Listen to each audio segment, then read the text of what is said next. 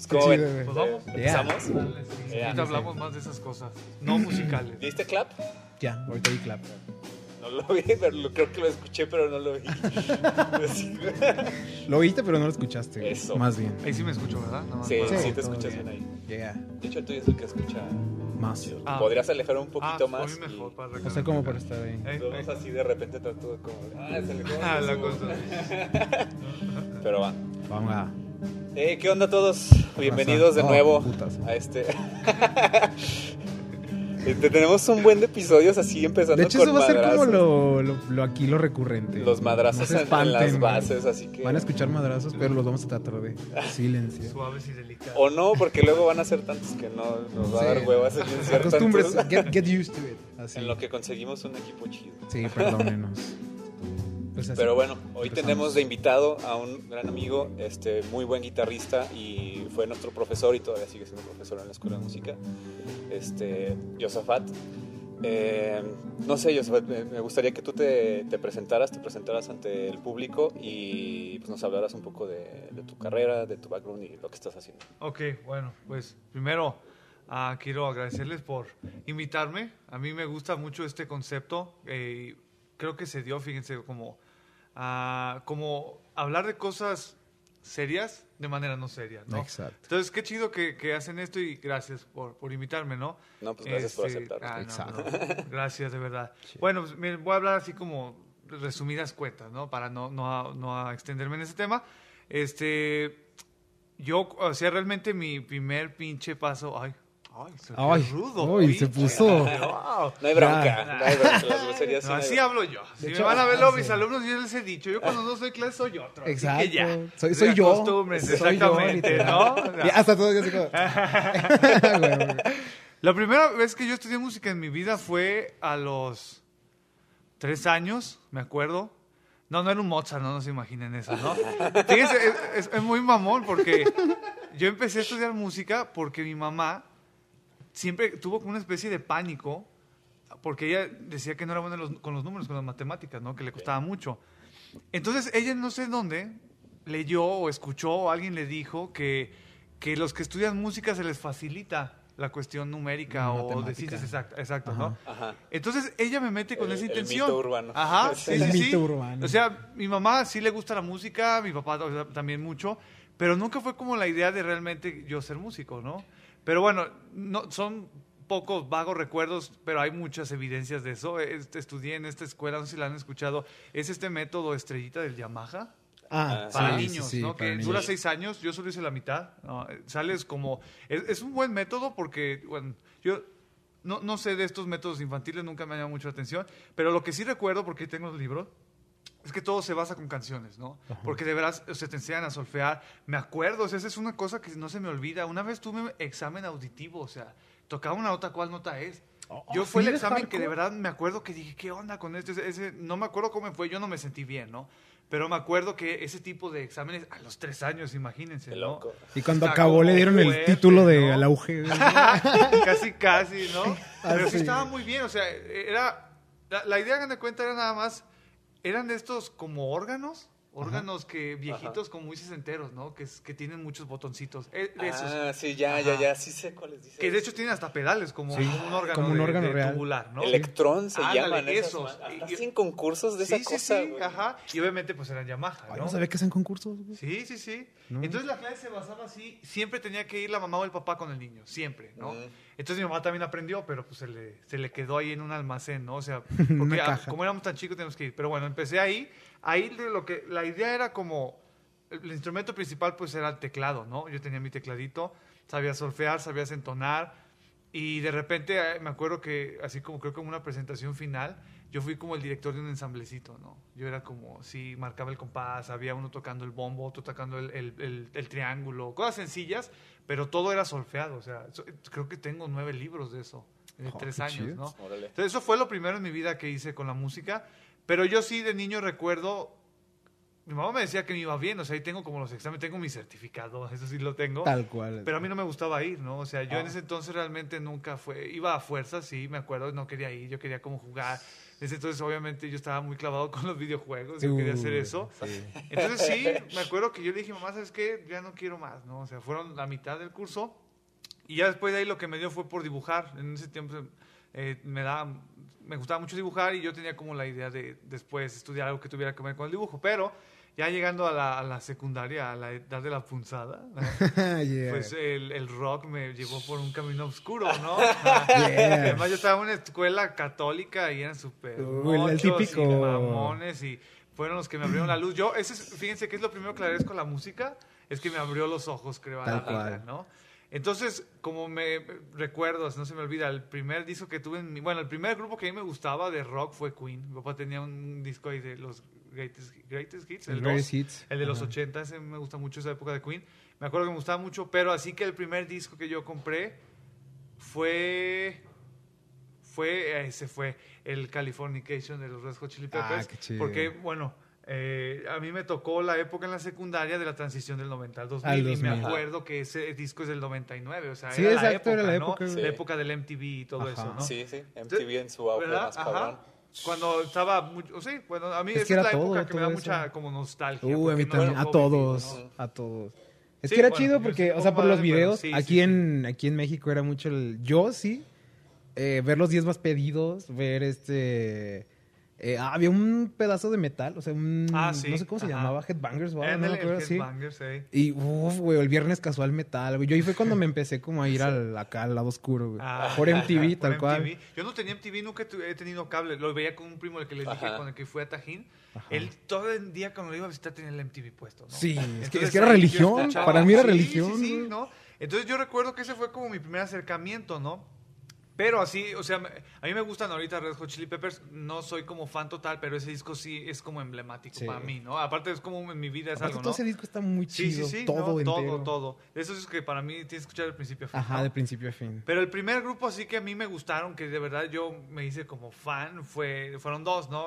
Y pues eh, creo que a muchos nos pasa a lo mejor a los que nos gusta el metal o el rock, ¿no? Y fue Guns N' Roses y, y Metallica, Y ¿no? Metallica. Entonces, al escuchar eso, lo primero que a mí me llama la atención, pues, es la guitarra, ¿no? Sí. Ajá. Entonces, este, pues ahí, me, todavía tengo esa guitarra, es, de la- es la única que conservo como guitarras anteriores a las que tengo ahorita. Esa me la dio mi mamá. Y entonces como que eso eh, fue ya como el segundo encuentro musical, pero ahora sí por gusto, ¿no? ¿La eléctrica? Ajá, no, la- la- era acústica. Ah, era acústica. Ajá, sí, todavía Ah, en ya, eléctrica ya. no. Porque me acuerdo que empecé en Casa de Cultura, ¿no? En- Ah, yeah. eh, pues sí, tocaba, era cl- clase de guitarra clásica, chistoso, porque luego yo volví a estudiar con ese maestro, ¿no? Pero yo lo que quería era tocar rock, ¿no? Ajá. Ajá. Entonces ya pasó un tiempo, eso fue a los 13 y a los 15 eh, también me regalaron una guitarra eléctrica, la- la única que he tenido, ¿sí? Y entonces ahí sí ya me clavo más con el metal, ¿no? Entonces, porque de hecho Ya lo yo podía solo tocar. tocaba eso, ¿no? Me acuerdo Ajá. que me ay, tócate una de Santana. Nel. Ah, no, en ese momento la verdad... Una de. Pantera, Sí, güey. sí, sí, sí. Pa- para mi familia era como, ah, tocas guitarra, cuando toques una de Santana te voy a respetar. Ah, tocas Ah. guitarra acústica, cuando toques una de Paco Lucía te voy a respetar. A mí Chale. me encantan los dos, o sea, bueno, ahorita sí, Sí, ya sí, los, sí. los aprecio. Los ¿no? valora, ajá. Pero en ese momento de verdad yo estaba, yo solo decía, no, yo quiero tocar metal y yo solo quiero tocar como tal güey, como tal güey, ok. Entonces me acuerdo que eh, la eléctrica sí, digamos que fue autodidacta, ¿no? Nunca he tomado clases de eléctrica. Tengo un método que está muy bueno porque es así empezar desde cero hasta fragmentos de solos famosos, ¿no? Un Ah, qué fragmento chido. de One, un fragmento de una de Joe Satriani, un fragmento de, de Jimi Hendrix, un fragmento de... Entonces está muy bien, es un libro grueso de un guitarrista que en el currículum lo que dice, pues es- toca jazz, toca rock, usted se ve que está preparado, ¿no? Entonces yo aprendí, digamos, y con tablaturas, ¿no? Ajá. Pero sí ya sabía un poco leer, porque además agarré mis libros del Yamaha Del- y me eh, macheteé ah, yo sí, las fue como, notas, pum. como re- recordar, Qué ¿no? chido que ya Ajá. traía todo eso ahí. Lo primero que yo me acuerdo que aprendí solo cuando vi la guitarra, dije, me tengo que aprender el, el diapasón. Cosa que mis alumnos todavía no se lo pueden hacer, nada, no puedo creer, ¿no? Ya, ya hay mucho método Sí, para... sí, sí, yo me lo macheteé así tal cual, ¿no? O sea, No, yo no pude así. hice un, hice, hice Yo un sí con el cage, yo sí tuve que ir al cage. Sí, no, yo estoy de No, verdad. yo sí estoy muy güey para yo estoy aprenderme como esa todo manera eso. de aprender, creo que así me enseñaron a mí. La, O sea, ver, ver las notas en, O sea, el aprendértelas tal cual Pero así, es- güey. Este es este es este, este, Sí, así, así. así dije, esto No es mames, yo no es puedo, güey. Pero Ya. pues si tienes unas guías, ya tienes como referencias, ¿no? sí, pero o sea, cuando tienes referencias, sí. pero él las, él las hizo como sus referencias. Ajá. Sí, yo dice, como haz de cuenta, dibujé un diapasón, hice cuadros y dije, esta no es esta, esta, esta, Ajá. esta. Y, y es que, curiosamente, ya después, cuando te metes a este rollo como más académico, más pedagógico, te dicen que no es así, que tiene que ser como de a poquito. Y yo no, yo me la aprendí de Así de madrazo, Así, yo les he dicho muchas veces a mis alumnos, yo cosas las aprendí de putazos, ¿no? O sea, no, no hubo método. Mira, güey, tocar en público es esto. Ajá. No, no, no. O ir a un Fum, concurso, a no, este, pones y la chingada. Entonces, para mí fue Sí, eso, ¿no? ajá. Entonces ya cuando tocaba eléctrica, ahorita digo, valoro, en ese momento no lo hacía, porque todo era mucho de oído, ¿no? O sea, mi, mi, mi manera de, de saber si ya las tocaba bien era tocar con el disco. Entonces, cuando ya podía tocar un solo exactamente igual que el disco, Nota decía, por ya me nota y sale, ajá, ¿no? Cuando yo, yo, yo así, porque en ese entonces yo, yo no toco, yo solo entro en una banda, ¿no? Digamos, de, de rock. Y, pero nunca, eh, y fue- bueno, cuando yo estaba metido en eso, hagan de cuenta que en la cuadra, unos amigos que son más grandes que yo, como unos 5 o 6 años, tenían una banda de rock, ¿no? Pero era como banda de, de bar.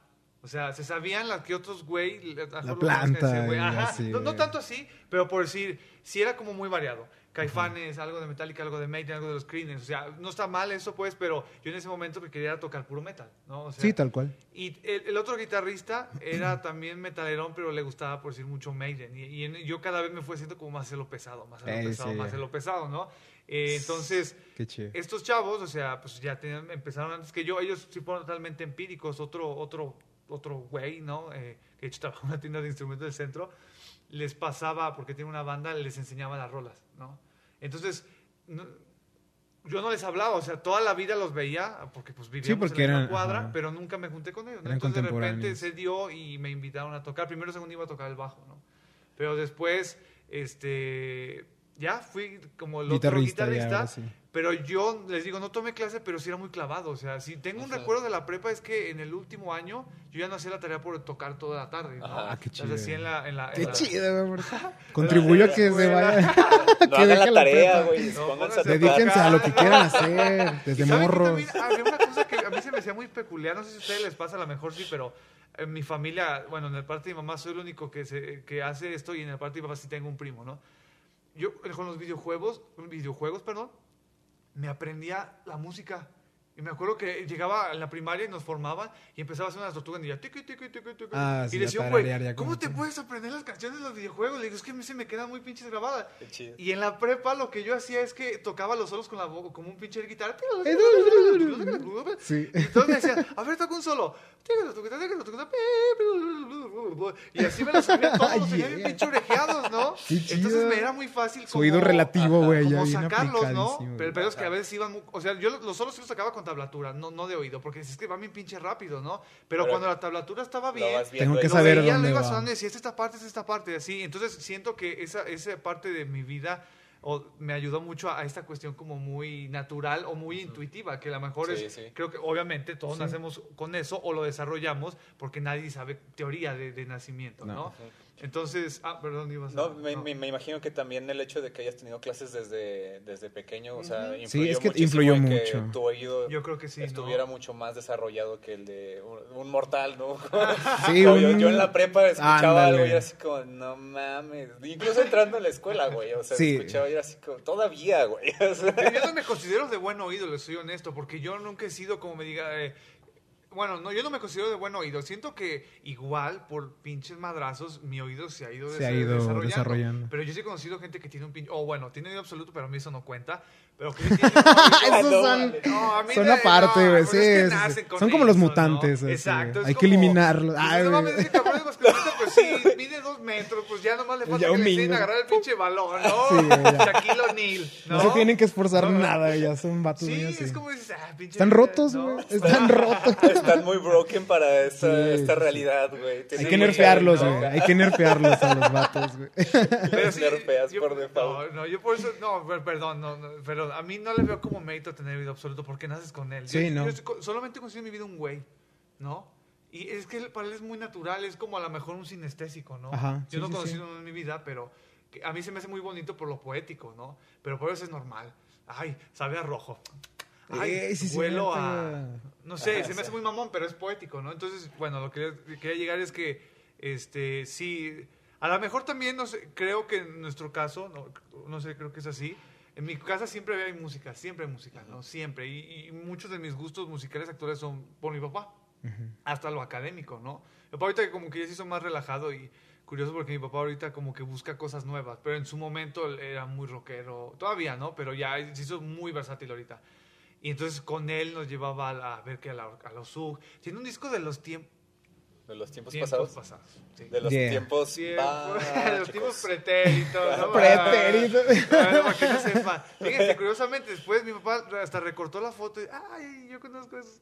Ahí están, ahí. Eh, es están", como pero de- bueno, eh. qué chistosa es la vida, ¿no? Sí, muy Pero chistosa, bueno. muy Entonces, chistosa. les digo, eso era como en ese momento como pura oreja, pura oreja. Es que también me acuerdo que todavía lo soy, sí, pero en ese momento como solo mi, mi gusto musical estaba enfocado al metal, como no escuchaba otra cosa que no fuera metal, neta, ahorita, si tú me dices, a ver, reproduce en tu cabeza el Black Album, lo puedo reproducir Así, todo, tal cual. idéntico, como si lo estuviera escuchando. chun, chun, chun, todo, neta, yo sueño y he soñado canciones de Perfect Circle que las estoy escuchando, Ajá. ¿no?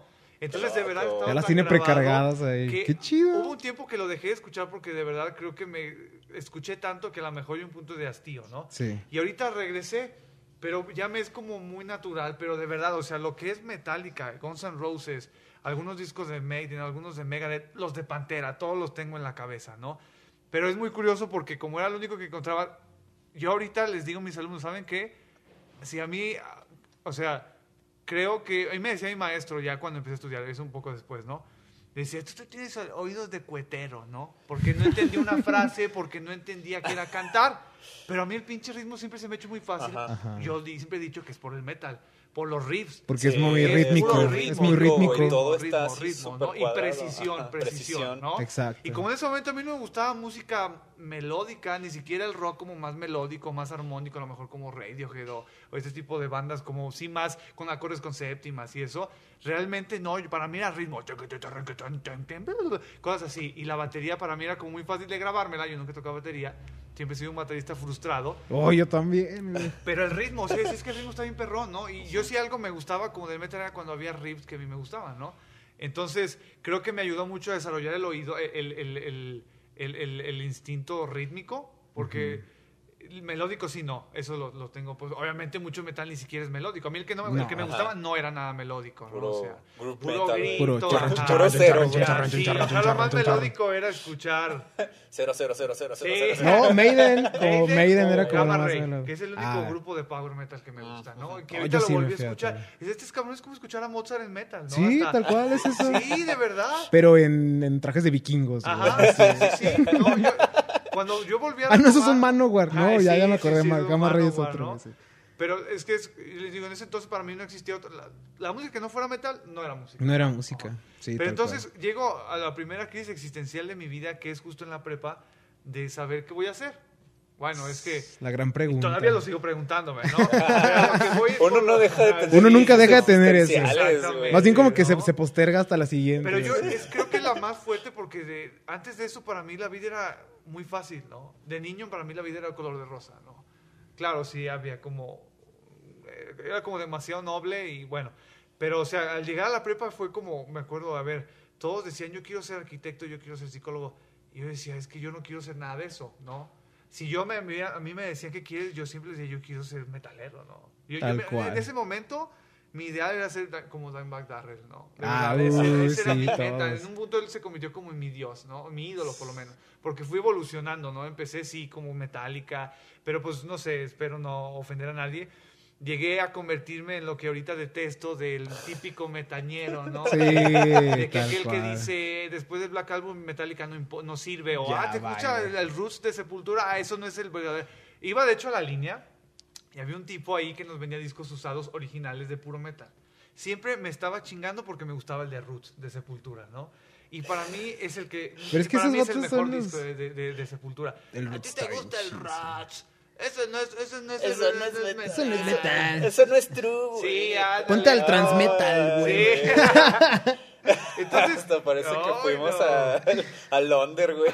Ándale, ya sé. Es que esos, esos lugarcitos estaban bien, Más bien León sigue siendo muy true, güey. Pero Siento fíjense que yo. yo nunca llegué a lugares de metal. No. Todo era como muy personal. Muy personal. Ah, y ya, muy ya. como de acá, o sea, y todavía creo que soy así, ¿no? Porque eh, yo de verdad era así, y, me- y siempre he sido así, ¿no? De que si me gusta Metallica, quiero conocer todos sus discos, quiero saber de ellos, quiero saber la historia de las canciones. Sí, todos son Pero nunca fue como decir, a ver, es que era muy mamón tal vez, ¿no? No quería escuchar bandas tocando Metallica, porque dice, ¿para qué si tengo los Sí, discos? tengo yo los quiero discos. escuchar a Metallica. Claro. Digo, no es por menospreciar, ¿no? Lo que otro, porque yo también lo hacía, ¿no? Ajá. Pero nunca me llamó como fíjense, a diferencia a lo mejor de ustedes, nunca fui como un bar. Además llegué al cóctel, al tributo Al de Rata. Blanca, porque entonces me gustaba, ya no me gusta. Pero sí, eso es lo que digo. Pero bueno, o sea, La rata flaca. y es que además me quedó como una mala impresión de la gente que va, de los que tocan. Entonces, bueno, ¿no? Es como el contexto siempre, el Sí, que exacto. medio harta. Pero es mamón porque al final está en todos lados. Es lo que iba a llegar o Sí, llegaremos sí. después, ¿no? O sea, pero bueno, lo que quería llegar es como en ese momento de verdad yo estaba muy clavado con la eléctrica y yo de verdad sí quería, o sea, sí, o sea, mi papá se agüitaba, ¿no? Porque yo siempre fui como el alumno de excelencia. Pero a mí no me gustaba nada. Bueno, lo que sí me llegaba a gustar, o sea, materias que recuerdo era filosofía y diseño, pero porque dibujaba. Les digo que a lo mejor tengo a lo mejor cierta facilidad hacia esas cuestiones, ¿no? Pero de verdad todo sacaba buenas calificaciones. Todo lo entendía, todo lo podía hacer, pero nada me gustaba, ¿no? Entonces, realmente lo que a mí me llenaba era la música. Una vez, cuando estuvimos en, la última, en el último año, para mí fue, era, para mí fue el mejor porque fue cuando me hice bien mal de madres, pero al mismo tiempo me causaba mucho conflicto que todos, según esto, tenían en su vida muy seguro que querían ser, ¿no? Entonces una vez llevaron a un don, un doctor, era papá de un, de un compañero, que, le- que él, no se me olvide esa frase, ahorita la recordé. Yo nunca he entendido qué es la vocación, ¿no? Pero él decía que, que la vocación es como cuando estás enamorado, cuando no puedes dejar de pensar en algo. Y yo decía en ese momento, yo lo único que no puedo dejar de pensar es en la pinche música, ¿no? Ajá. Y Yo en ese momento sí, solamente quería hacer, tener una banda de metal, pero como tengo un rollo, a lo mejor a- a- en ese momento un poco antisocial o más bien te lo vean a- eh, como un tanto solitario, Sí. nunca, nunca busqué a tipos que les gustara. O sea, a lo mejor si ustedes los hubiera conocido a esa edad, hubiéramos hecho una hubieran pinche banda luego, luego, Así, ¿no? en A la breve. chinga, ni siquiera. Pero yo nunca fui como de buscar, oye, busco un baterista que quiera tocar Pantera, Metallica, Slayer. Y es un paso difícil ese, güey. Está cabrón. Creo que ¿no? lo vivieron. Yo no lo viví, pero lo imagino. ¿no? Sí. Es que es más como el coincidir, porque por ejemplo, Exacto, sí somos ajá. como muy... No sé si es generalizar al metalero, Ajá. pero es como muy solitario, por lo mismo de que es como la oveja negra de todos lados. ajá. Entonces más bien como que busca, mucha gente busca encontrarse con otras personas que es lo mismo, pero porque mínimo tienen el pedo de salir a la calle, son más sociales. Pero yo no, yo era de los que también así, igual, en la casa, en esto, y a los que me topaba era porque salía a tal lado, a tal lado, y veía que tenía una playera de Iron Maiden. Ándale. Y era como la única interacción que tenía. Y hasta que empecé a ir, hasta que fui a la prepa. Y en la prepa ya hubo como más esta coincidencia con gente, con esto, con esto, con esto. Y ya fue como, órale, a lo mejor a usted no le tocó esa, esa interacción en la escuela. Muy, muy poco. Y a nosotros sí, porque mi primer banda fue en la prepa. Ah, Sí. ya Entonces, no, yo por nunca llegué a eso- tocar ni en la prepa. Ya tocaba yo, pero nunca toqué. Sí. Según íbamos a ser un grupo con güeyes, pero nunca lo hicimos. Nunca lo hicieron. eh. En mi caso fue parecido, güey, pero yo no, yo no tenía como pensado empezar a tocar metal, de hecho, y fue lo primero que toqué con, con Seiren, con la banda. Con banda. Este, yo traía otra idea así como más de rock alternativo, indie. Mm, órale, alguna- ajá. a mí me gusta mucho, No me gustaba mucho. Austin TV, güey. Ah, güey. Ah, ya, ese órale, tipo como de música no más ambient, Pero eh, en TV está más locochón, güey. Está locochón. Sí. Y igual, pues en ese momento yo ya tocaba la bataca, pero y no conocía a nadie, güey. Era así como. De- y pues de repente vi ahí unos monos raros, ¿no? Al Iván, El Ivanka, güey. al El Ivancito, ya. y a Pedro y a Saldaña y todos ellos. Y coincidimos, ¿no? Yo no sabía que ellos Pura tocaban, ficha, ¿no? güey. Pero pues con- por cómo se vestían, asumías que. Que, ajá, que- que Exacto. sí, sí. que, Sí. pues sí, la- Era se ve que les gusta el metal. decirte, ¿no? Ajá, se ve que son sí, que les gusta Caminaban la música, así, pues. güey. Más bien, se- más bien en ese momento dije, ah, pues se ve que les gusta la música, igual y sí. Y ya, pues ahí cotorreando con ellos, de repente así como, ah, sí, vamos a hacer una banda. Y se es- armó, pero güey. Esos güeyes fueron así como puro metal, güey. Tomó el camino del metal. Ajá, sí. Y ahí Entonces, por eso fue. Sí, Ah, sí fue yo vi que si habías empezado así como a lo mejor yo o tú, ¿no? Que Más- lo que quisimos tocar en un principio era eso, ¿no? No, sí escuchaba metal, pero... Pero no estabas me- tan clavo en ese pedo. Sí, en Oh, Metallica, como- eh, pero no ajá. estaba tan clavo con eso. Ajá. Es Sí. que también es como, bueno, creo que es, es meterte a un mundo, ¿no? Está chido.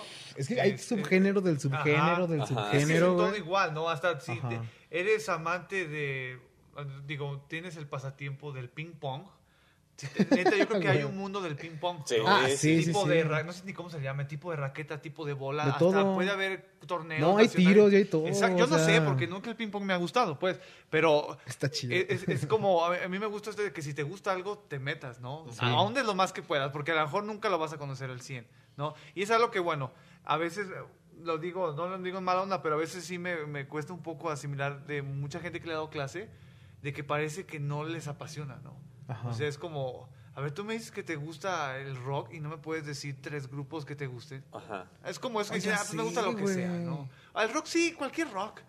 Digo, ¿De yo no rock? ser. ah, Bueno, es, es respetable, Sí, ¿no? sí, sí. Porque a mí, a mí me critican, no me critican, pero se admiran porque yo puedo comer lo mismo todos los días y para mí no hay problema. A lo mejor para la gente es así. Pero, nosotros, Pero no puedo escuchar la todos los música, días. no. O sea, sí, en la música yo sí soy muy mamón, ¿no? Ajá. Les voy a dar un ejemplo que hace rato sí fue así, ah, por favor, quiten esa cosa. Yo no podía, ¿no? Yo no era tan mamón, pero lamentablemente me he hecho muy mamón.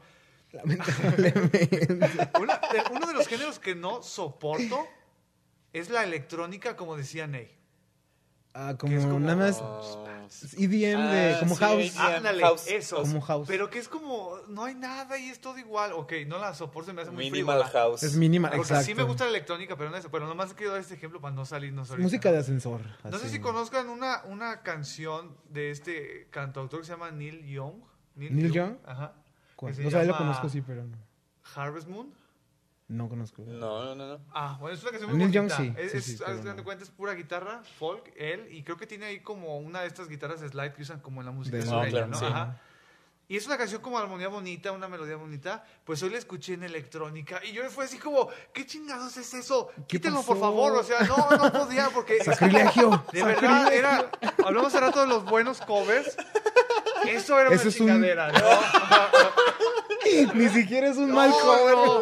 Es como la vez que escuché la de Seek and Destroy y la estaban haciendo como en un zumba. To, to, to, to, parerare, Oh, chu, chu, chu, fuck. pererere, te, te, te. Y así como, o una vez escuché una Es de Ravel en un camión urbano porque era electrónica. La pavana pavana infante difunta estaba en electrónica como punchis, punchis. punchis. Que, oh, wow, De repente hay cosas bien ¿no? manchadas. Pero, Pues, pues sí, sí, sí. es que más bien es la cultura del sampler, güey. O sea, Sí. ya esa Sí, cultura sí, sí, del ya. sampler ya está muy Ya sampleas arraigada lo y que ya sampleas lo que, lo que sea y lo que sea que te encuentres de audio, hasta Sí. te echas un pedo y ya los amplias y te haces una rola con tu pedo, güey. Sí. Maldigo a. DJ Shadow, güey. por darnos eso. Pero qué chido, güey, qué chido. Sí, sí, No, sí. viene desde antes. No, sé, güey. pero ya como popular, popular, güey. los 80 era eso, el Vanilla Ice agarró el sample de Queen, ¿no? Ah, bueno, sí. esa historia está bien chida, güey. Porque lo demandaron al güey y luego el vato le salía más barato comprar los Comprar derechos los de la derechos de rola la que rola. pagarle las regalías y la compró, Ah, cabrón. la compró. Compró la- la rola. sabía. Es la de Sí, Under Pressure, sí, ¿no? sí, la Under Ajá, Pressure. Bowie, Sí. ajá. ¿Sí? También ubican, ¿te acuerdan de este rapero de ese entonces que se llamaba MC Hammer? Sí. La más sí. famosa, la de Can't Touch, Can't Can't Touch Touch This. This, es otro de un güey que se llama Rick James, ¿no? Ah, no It's sabía. a tin, tin, tin, tin. Ah, ¿en Tan, serio? tan, Ay, sí, tan, creo que güey, sí. Se llama Ay, Rick que James, el que tiene los amplios, o sea, fue como...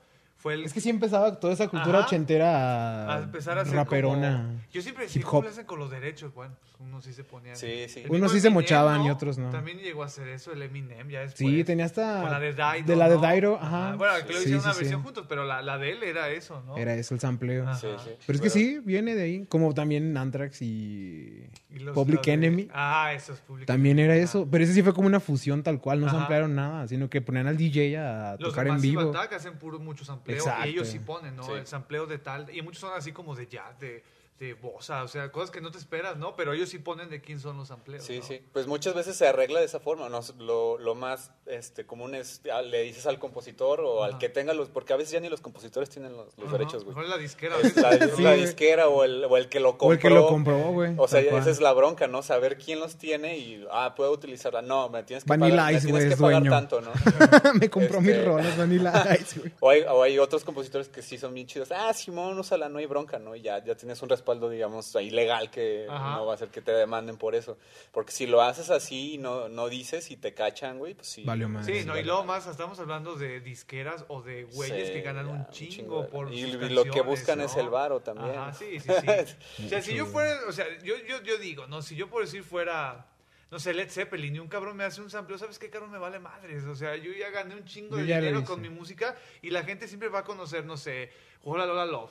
No me importa si tú la haces techno, no me importa. O sea, yo soy Yo ya... ya- ya, hice mi canción. Además, yo ni la voy a escuchar a la mejor jamás en mi vida. Ni me va a llegar. Pero acá. es que son muy mamones, ¿no? Es como, Sí. bueno, o a la vez digo, a lo mejor no, porque también soy muy mamón y diría, cabrón, si, si me molestó Me por esa canción que no es mía, imagínate que a lo mejor sí era mía. Algo que sí y la escucho. Como no he escuchado los, los fragmentos de cumbias de Metallica. Y mi hermano otra vez puso unos y yo me estaba cagando de risa.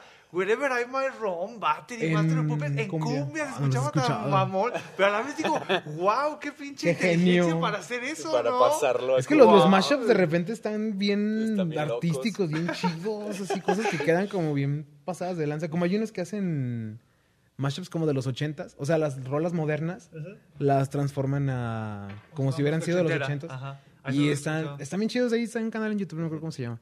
Pero es eso, o sea, como ya tal cual la cultura de lo mismo. Y tal cual samplean, o sea, quitan la voz Ujú. y la acomodan a otra armonía, a otro ritmo, a otro todo. Pero es la misma voz con el mismo ritmo y con lo mismo todo. Sí, sí, sí. Ah, miren, Está bien chido cómo es eso nuevo. Oigan, perdón. Este. so- Nos desviamos un poquito. Sí, Sí, a la- sí, sí. Miren, Nos igual, fuimos Sí, pero está chupo chido la, esa Estuvo- plática. Sí. Porque creo que tiene que ver con lo que vamos Tiene ahorita, que ver ¿no? con lo que sigue. Ajá. Solo, bueno, y en resumidas cuentas les voy a contar, ¿no? O sea, lo que pasó es que después de empezar a estudiar eléctrica, ya, no, no quiero profundizar en las crisis existenciales, ¿no? Yo empecé otra vez a estudiar guitarra clásica, pero fue con el motivo de tocar mejor eléctrica, porque creía que iba a ser mejor, ¿no? La técnica Ajá. y todo eso. Entonces, recuerdo que en ese entonces tocaba, tocaba todavía eléctrica, empecé a estudiar como ya más en serio guitarra clásica y estudiaba inglés, ¿no? Porque no estaba estudiando como nada. Entonces, lo que recuerdo que fue como el clic es que decía, fíjense, en ese momento yo decía, curioso, ahorita digo lo contrario, hay mucha gente que toca eléctrica. Casi no hay quien toca guitarra clásica. Y ahorita digo, wow, pues ya me Más tocó otra época, cuenta. porque cuando a Ajá. mí me tocó, de verdad era rarísimo que alguien tocara guitarra clásica. Ajá. De hecho, conseguir una, una guitarra buena era un desmadre, ¿no? Entonces, eh, con- me gusta ese rollo, me, me empieza a gustar como esto, lo que les digo del rollo solitario, de que no, yo, puedo, yo tengo que hacer todo, ¿no? No necesito un bajista, no necesito un baterista, o sea, ya. Me empecé a clavar y es entonces cuando decido estudiar guitarra clásica, pero como sí me gustó, ya no, en un momento hasta dejé la eléctrica porque de verdad sí me clavé, ¿no? Y como les digo, yo tengo esta, me gusta, tengo esta idea de que si algo me gusta quiero conocer, entonces de verdad empecé a escuchar guitarra clásica, discos de ese maestro que tenía, me empezó a pasar cassettes, fíjense, todavía cassettes, y suena muy viejo, pero es que... No, pero, cassettes pero yo también tenía cassettes, o sea, más bien siento como... ah, Sí, chido, es que más bien como que fue el cambio muy, muy de Muy cabrón, rápido. ¿no? Esa transición fue- cassette a digital, ¿no? Hay güeyes que nacen con esto y no saben que existía un cassette o un Ajá. LP. En mi casa todavía hay LPs, ¿no? Pero bueno, lo que iba a decirles es que entonces ya me decido a estudiar, a, a estudiar guitarra clásica como una carrera, porque al ver que era una profesión, o sea, honestamente sí fue como, ah, creo que mis papás van a estar felices porque estoy en una carrera es en una, una universidad. carrera. Vieron que había una universidad y ya para no hacerla larga, eh, pues ah, ya ven que tenemos que hacer un nivel medio, ese no lo hice aquí, hice, más bien ese no lo hice allá, lo hice aquí, pero entonces no tenía validez, era un diplomado, pero fueron las mejores clases que tuve. Todo lo que yo sé de guitarra clásica se lo debo a esos dos maestros que tuve aquí, y también historia se lo debo a esa maestra. Eh, bueno, no voy a decir sus nombres, pero no, no es por quemarlos, al contrario, está bien, ¿no? Pero sí, ellos fueron como...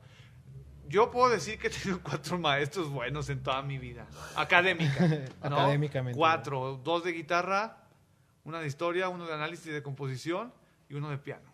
De ahí en más no tuve mejores maestros, ¿no? Y qué, qué, qué irónico, porque tuve como 30 materias, ¿no? Muy triste, pero en fin. Como 10 años. Sí, Sí, ya sé, la ¿no? triste realidad. de la uni. Ya sé. Y bueno, medios, ¿no? Me va a dar ansiedad. Pero bueno, este, entonces te, te empiezas a dedicar a, más a, A hacia la guitarra Se clásica. Ahora sí específicamente. Bueno, mal dicho, ¿no? Mal guitarra, dicho. vamos a decirle. No me gusta ese término, ya hablaremos de eso, pero es lo que es, ¿no? Guitarra académica. De ¿no? estudio. ¿Y Ajá. crees? Eh, bueno, ya que tú viviste estos como dos, dos, de alguna forma estos dos mundos, por así decirlo, empezaste como en lo popular y luego en lo académico ya en tu, en tu formación. Este, ¿Tú crees que sí hay una diferencia clara entre, entre la música clásica y la música, bueno, académica, mejor dicho, Ajá. y lo que viene siendo la música popular? ¿O es, es este, una, Transición. una, digamos, en realidad no, no es como si fueran algo separado, sino que solamente es música y Ujú. dentro de ese, aspec- ese espectro pasan muchas cosas, ¿no? Mira, ahí yo creo, yo lo veo así ahorita. Es muy interesante la pregunta. porque es algo que últimamente pienso mucho, ¿no? Por, por, por lo que me ha llevado la vida, ¿no? Porque miren, si soy honesto nomás así rápido, cuando, si me regreso a ese entonces, cuando yo decidí estudiar guitarra, no soy lo que en ese entonces me imaginé, Ajá. ¿no? Ok. Bueno, nomás quería hacer eso. Uno va cambiando, la vida le va enseñando cosas, le va haciendo ver las cosas de otras maneras, ¿no? Yo, yo respondería esa pregunta así. Te puedo responderla de manera personal y de manera técnica. Técnica, sí hay diferencias, ¿no? Eh, técnicas sí las hay, pero yo no creo que sean ni mejores ni peores, solamente sí hay diferencias. Pero la cuestión es que ustedes lo saben, ¿no? O sea, hablar de la música académica eh, es, es mucha gente piensa eh, luego, luego Beethoven, Bach, eh, Mozart y los románticos Chopin y bla. Pero a nosotros, que nos late mucho el siglo XX, sabemos que el siglo XX es un, como un mundo casi aparte. Sí, sí. Entonces uno puede decir, es que la música popular se caracteriza porque tiene poca armonía y melodías repetitivas. Ok, pues escuchar Popper, ¿no? Es eso, ¿no? O escuchar Eric Satie. Hasta ti. ¿no? Entonces ya no, no ya sería no- como ya tan no válido. queda ya como- Exacto. Ahora vamos al otro puesto. La música eh, académica siempre es compleja, técnicamente, ok, sí, güey. Eh, hay tanta música experimental tan compleja, hasta más que la académica. Entonces, sí hay, pero yo creo que la- ahí la cosa es que como la música es tan grande, dentro de lo mismo popular nos vamos a encontrar con cosas que son sencillas y cosas que son muy complejas, y en lo académico lo mismo. Ajá, claro. Entonces, siendo así como muy... eh, y ahora sí, eso es como en cuestión técnica, ¿no? Pero yo creo que la realmente diferencia es simplemente que una se hace en un lugar que se supone que vas a estudiar de manera profesional y la otra no. Yo creo que eso es como la diferencia que es real, porque creo que es real. Pero ahora vienen las respuestas, ¿no? La, la cuestión personal. Hace rato les decía que me vino con una idea muy chistosa, ¿no? Estaba tocando y de repente pensé en este término, popular.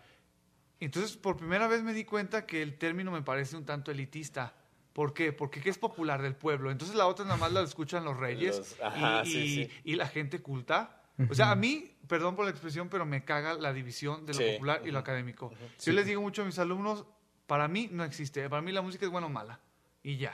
O mejor, me gusta o no me gusta. Porque a lo mejor me puede gustar que algo que es malo, no me importa, pero me gusta. ¿no? Pero me gusta. sí. A lo mejor me puede gustar, eh, no sé, o sea, algo que, que una- un academicista me diría, ¿sabes qué? Eso es una mierda. Ok, pero a mí me gusta, ¿no? Ujú. Y me puedo salir. Lo aprecias desde su punto de vista. Y ahorita Y- que, y me que gusta, ¿no? mencionas este... ya llegó el gato. Sí. Yeah. Este, este hecho de que la música académica es la que se va a estudiar a un lugar, pues es que en, en sí pues hay lugares donde estudias jazz, entonces Exacto. también ya es académico, o hay lugares incluso donde vas a estudiar rock o vas a estudiar otro, otro, otro tipo de música, entonces ya también es académica. Exacto, ¿no? y ya está como cayendo, ¿no? Porque históricamente, o sea, si nos vamos a la época, vámonos a lo más antiguo, ¿no? Yo, yo cuando, bueno, yo doy clases de historia, yo nunca enseño que la pinche música prehispánica, ay, no mamen. Les digo, ¿Para qué chingados? ¿Para qué? Y además, ¿quién sabe realmente cómo era la música pre- prehistórica? Son Digo, como ¿Sabes cuál es la única música que conozco prehistórica? La de los picapiedra. Ese chiste siempre lo tengo ahí, justo bajo la manga. ¿Quieres saber cuál es la música prehistórica? Ahí están. Y güeyes ya.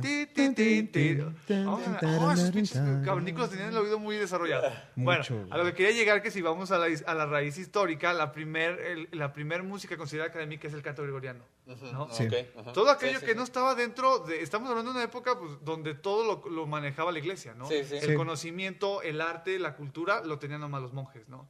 Entonces, ahí sí podemos decir que todo aquello que no se hacía en un monasterio era no estudiado. Pero ya había alguien Pero es que es eso. decía que sí Ajá. era lo, lo chido, la música chido, buena. lo- y aparte porque esto era para Dios. Ajá, sí, más allá de, o sea, obviamente también la gente tenía su música que se transmitía oralmente eso, para. Dios, ¿no? Como lo tienen estos países como Bulgaria, Rumania, Polonia, que esa tradición como son muy católicos, pero un tipo de catolicismo muy especial que tienen hasta unas melodías muy eh, muy muy muy peculiares, ¿no? características. Pero son por tradición oral. Pero estamos hablando de estos güeyes que hicieron una recopilación de los cantos griegos, hebreos y la chingada para decir, estos son los modos que solo puedes hacer si quieres hacer música para Dios. Son los modos griegos. Esa yo creo que es la primera división fuerte que existe. Y esa se fue pasando de, de ser a los monjes, vamos a pasar, no sé, renacimiento. Pierde el monje el poder, pero ahora solamente es aquel que tiene un mecenas, ¿no? Exacto. Sí, el que tiene el mecenas. El- Pues es eso mismo. El- Es Y eso lo más mismo. triste es con que el es señor igual, feudal, ¿no? Es que, es exacto. que de ahí va ahorita, o sea, es el arraigo que tenemos de aquí, es como lo que le decía hace rato, que es como de, estamos muy europatizados, no sé cómo Sí, se diga sí, eso. Eh, algo no sé cómo se diga, pero es eso, tenemos como ese mismo arraigo de estar como pensando en eso, en lo que es música culta, Ajá. estudio, y lo que es música del pueblo, por lo mismo, o sea, ni siquiera es como algo que sea de aquí, sino que Ajá. lo adoptamos de Lo allá, adopta- no, pues ¿Y no quiénes sé, somos? no sé Y somos si un arraigo. No sé si lo adoptamos o no lo metieron. Pues por eso, a o sea, ciertas personas, ¿no? Ciertas religión. personas lo adoptaron Sí, sí. y no lo metieron a huevo. Sí, pues se, se va permeando ahí en- Dogmático, Ajá. güey. Ajá, Y se vuelve ya una cultura y Steel. una tradición. Ya ni siquiera, o sea, a mí me pasaba. Yo llego a un punto, hablando de esto que sí tiene que ver. Bien, Y ahorita me volteo a ver y digo, ay, qué, qué güey estuve. Pero bueno, pues todos tenemos pasando etapas, ¿no?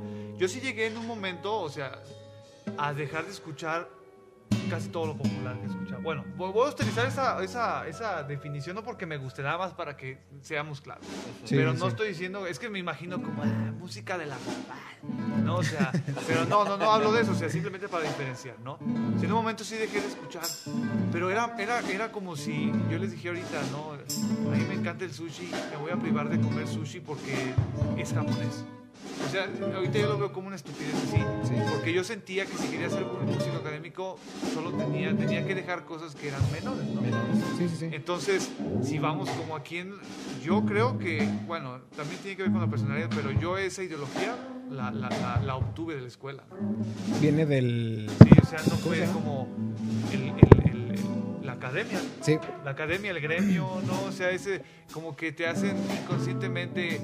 eh, no, es que como, como, como tocas eso, ¿no? O está sea, como fuera de lo que, ajá. de lo que te Tú estamos enseñando, de lo que tú vienes a esto. seria, ¿no? Es que es eso, como lo que es seriedad. O sea, lo que Ajá. consideran que es seriedad. Pero además, ¿qui- ¿quiénes son para decir qué es bueno y qué es pues malo? porque los que no? nunca les dijeron que estaba como que malo que estaban pensando. Como si no se pudiera tomar en, cier- en serio En el serio. rock. o- Exacto, pero ¿por qué exacto. no? Yo ahorita, yo ahorita en el punto, ya pasando muchas etapas de mi vida, que también eso tiene que ver un poco como con el autoconocimiento, sí dices, bueno, pero a ver, fíjense, nosotros hablamos como mucho, a mí este tema también es- me parece como un tanto delicado, ¿no?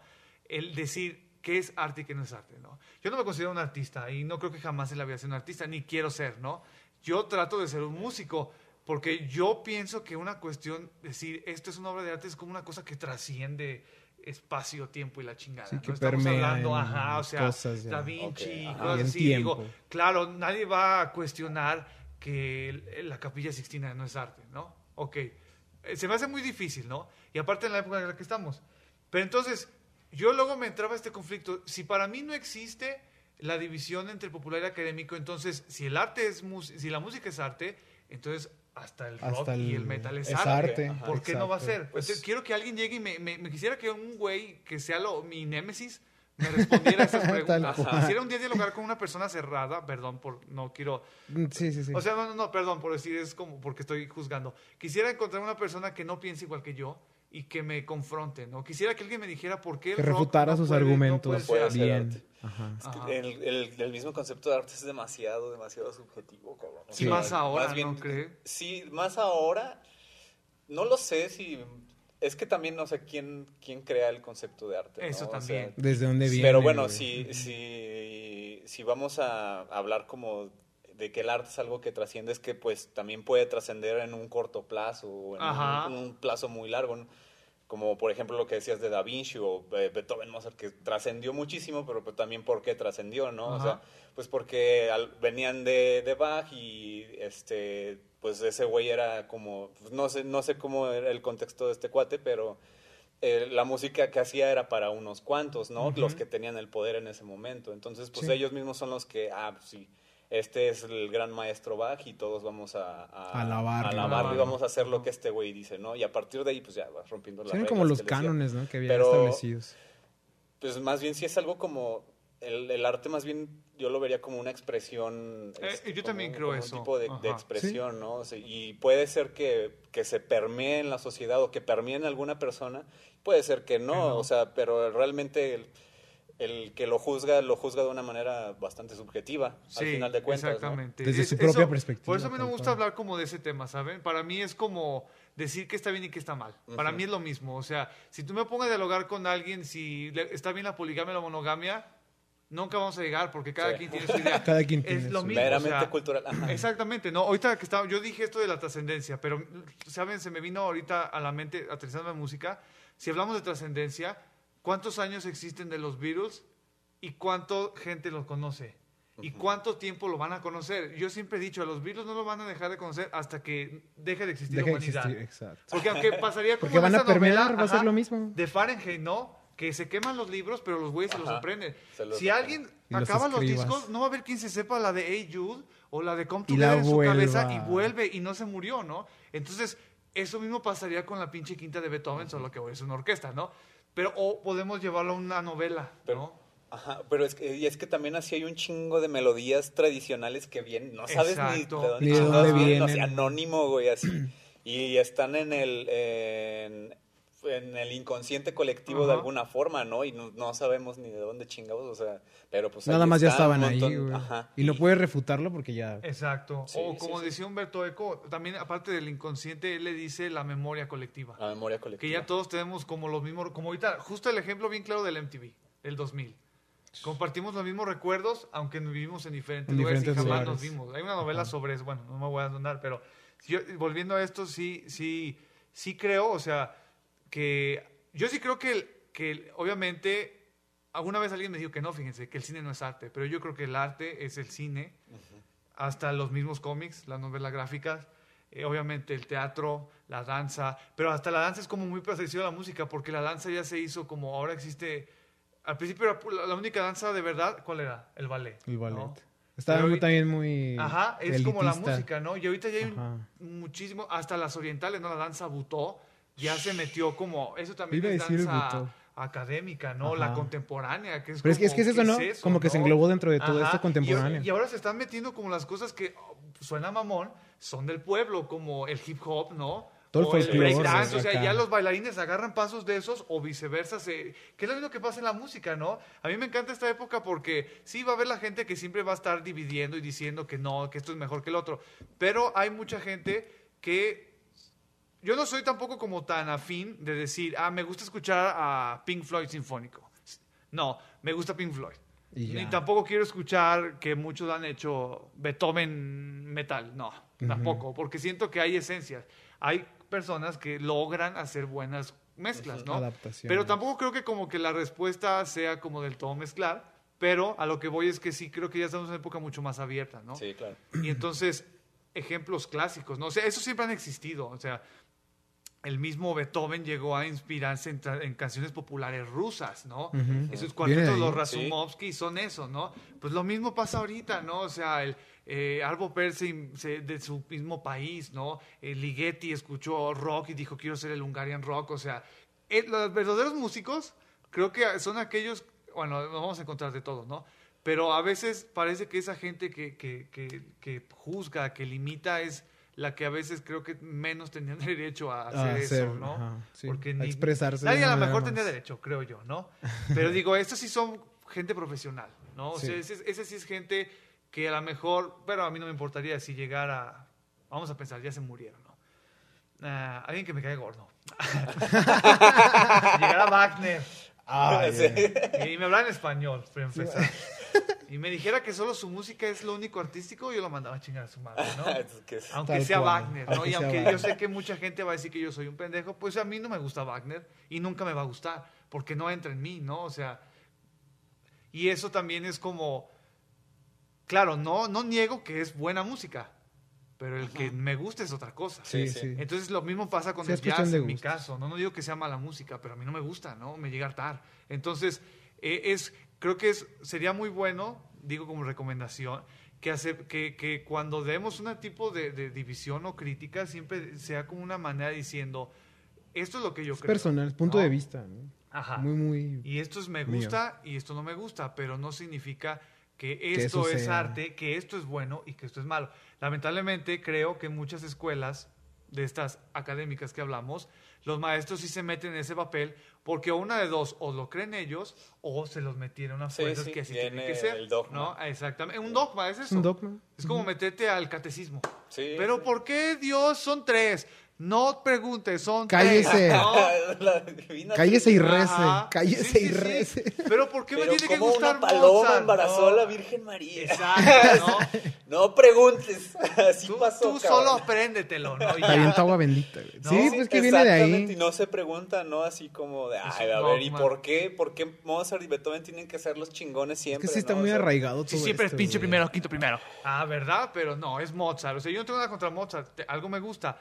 Pero, o sea, ¿por qué tiene que ser lo único que hay en la música? ¿Por qué? O sea, ya ahorita en el punto en el que yo estoy, y eso justo con- hablaba con este, con un amigo, con Eduardo ayer, que es curioso cómo... Saludos al Eduardo. Al Eduardo, sí, sí, Uh, sí. él- Milik. es, nos, a muchos nos pasa, a unos sí, a otros no. Es, es, como, es como navegar, yo lo veo, ¿no? Meterte en la carrera. Porque nosotros no vivimos en Estados Unidos o en Europa, donde, como tú dijiste ahorita, cada vez hay más escuelas hacia géneros musicales. Allá hay hasta escuelas folk, ¿no? Para rescatar la tradición de tu país, de tu misma zona. O sea, si yo vivo, vamos a pensar en los montes Apalaches, a lo mejor ya se hizo una cultura el rescatar la música de esa Ujú, de zona esa zona. montañosa, ¿no? Entonces ya se convierte hasta en un tema de posgrado. Pero ¿por qué tienes que primero pasar a lo mejor por lo académico? ¿Por qué no puedes ir directo, no? O sea, yo no me arrepiento de, de haber estudiado académico porque me di cuenta que es un otro mundo. Pero a mí lo que me gusta ya en el punto en el que estoy es como decir, es que es un solo mundo, ¿no? Hay que conocerlo Ajá, es como un océano, pero es, el océano es el mismo en todos lados. El, el humano le puso es el océano Pacífico, es el océano Índico, pero al final es la misma agua en el mismo planeta, ¿no? Entonces, lo que quería decir ahorita es como chistoso cómo hay gente que se, se mete a por sí a la universidad y se convierte como en este molde, ¿no? Solo lo académico es bueno, lo demás es una basura. Yo escuchaba metal, ya no. Yo escuchaba trova, ya no. Y hay otros que nosotros que decimos, es que nosotros no es lo, lo nuestro, es como la ropa, lo que hablamos ahorita de los trajes, ¿no? Yo en un punto, sí, les soy honesto, llegué como a imitar a personas que yo, que yo, que yo admiraba, ¿no? Ajá. También porque es una falta de autoconocimiento, ¿no? Pero sí, yo ahorita tengo algo como muy claro, a lo mejor va a sonar un tanto rudo, es decir, es que yo estoy harto de- del academicismo, ¿no? Yo, este, eh, no me arrepiento de estudiar, pero es muy triste, como lo que les dije ahorita, que el hecho de que estudié siete años y medio y solo tuve cuatro maestros buenos, ¿no? Sí. ¿no? Y, y además eh, te metes y empiezas a ver lo que eh, hemos hablado, ¿no? Como hace rato hablamos de los metaleros, ¿no? Que es un, a veces hay gente que se lo toma muy cerrado y pero lo mismo pasa en la música académica, ¿no? Sí, sí, se pueden, que es lo se, pueden crear este, muchos grupos en Como los guetos, ¿no? como guetos. Es que es, es el, viene, termina siendo siempre el, como la pertenencia. Ajá. O sea, porque adoptas, lo, que- aunque a veces no, como que no empatices tanto con lo que piensan, pero nada más es porque es gente que empatiza con algo. Lo que decíamos hace rato, somos personas como muy solitarias y cuando encuentras como con quién estar, a veces es eso, a veces. O sea, no sé, en mi caso no. Sí, no, no, no siempre es En igual, nuestro- ¿no? ajá, Pero- entonces, pero hay muchas personas que es como de, sí, pues tengo que ser así, güey. O sea, tengo que ser mamón, tengo que ser pedante, tengo que bla, bla, bla, bla, bla, de lo que estén haciendo. Entonces, es más por la pertenencia, siento yo. Sí, y además es, yo creo que la primera como es como cuando uno va en la secundaria o en la primaria, ¿no? Que no hayas de qué hablar, pues es que yo lo digo, imagínate, te meten a un lugar con unas personas que pues no conoces, ¿no? Nunca has visto, ni nada. ¿no? Pues que eh, empiezas a platicar, ¿cuál caricatura te gusta? No, pues esta, ajá, ¿no? Y acá pues yo creo que lo más eh, natural es decir, ese güey toca el mismo instrumento que yo, pues puedo hablar con él, ¿no? Al- Y- hay tema de algo. Hay tema de algo. Pero lo curioso es que luego pasa como con nosotros, ¿no? Que te das cuenta que no, ya yendo más allá del instrumento, no es la visión que tú tienes de la música, ¿no? Sí. Y a lo mejor toca el mismo instrumento que tú, pero no es lo mismo que tú, que tú buscas, ¿no? Ajá. Y entonces, este, creo, yo, yo sí, les digo, ahorita yo sí tengo eh, esta idea y, y es curioso porque yo trabajo para la academia, ¿no? Pero para mí es como, eh, como hablábamos la otra vez, ¿no? De, de hacer como esta especie de cambio desde adentro Desde, desde Ajá. Sí, sí, sí. y de una manera pacífica, ¿no? O sea, porque lo más fácil sería tirar caca a Sí, muchísimas personas que todos conocemos, por lo menos los que estamos Nosotros. aquí, ¿no? Pero yo lo que trato de hacer es, decir, a mí me gusta mucho la historia, ¿no? Y no soy un experto en la historia de la música académica, es enorme. Y hay temas que de verdad cuando yo los enseño digo, ay, qué huevo tener que escuchar la Sinfonía Fantástica de Berlioz.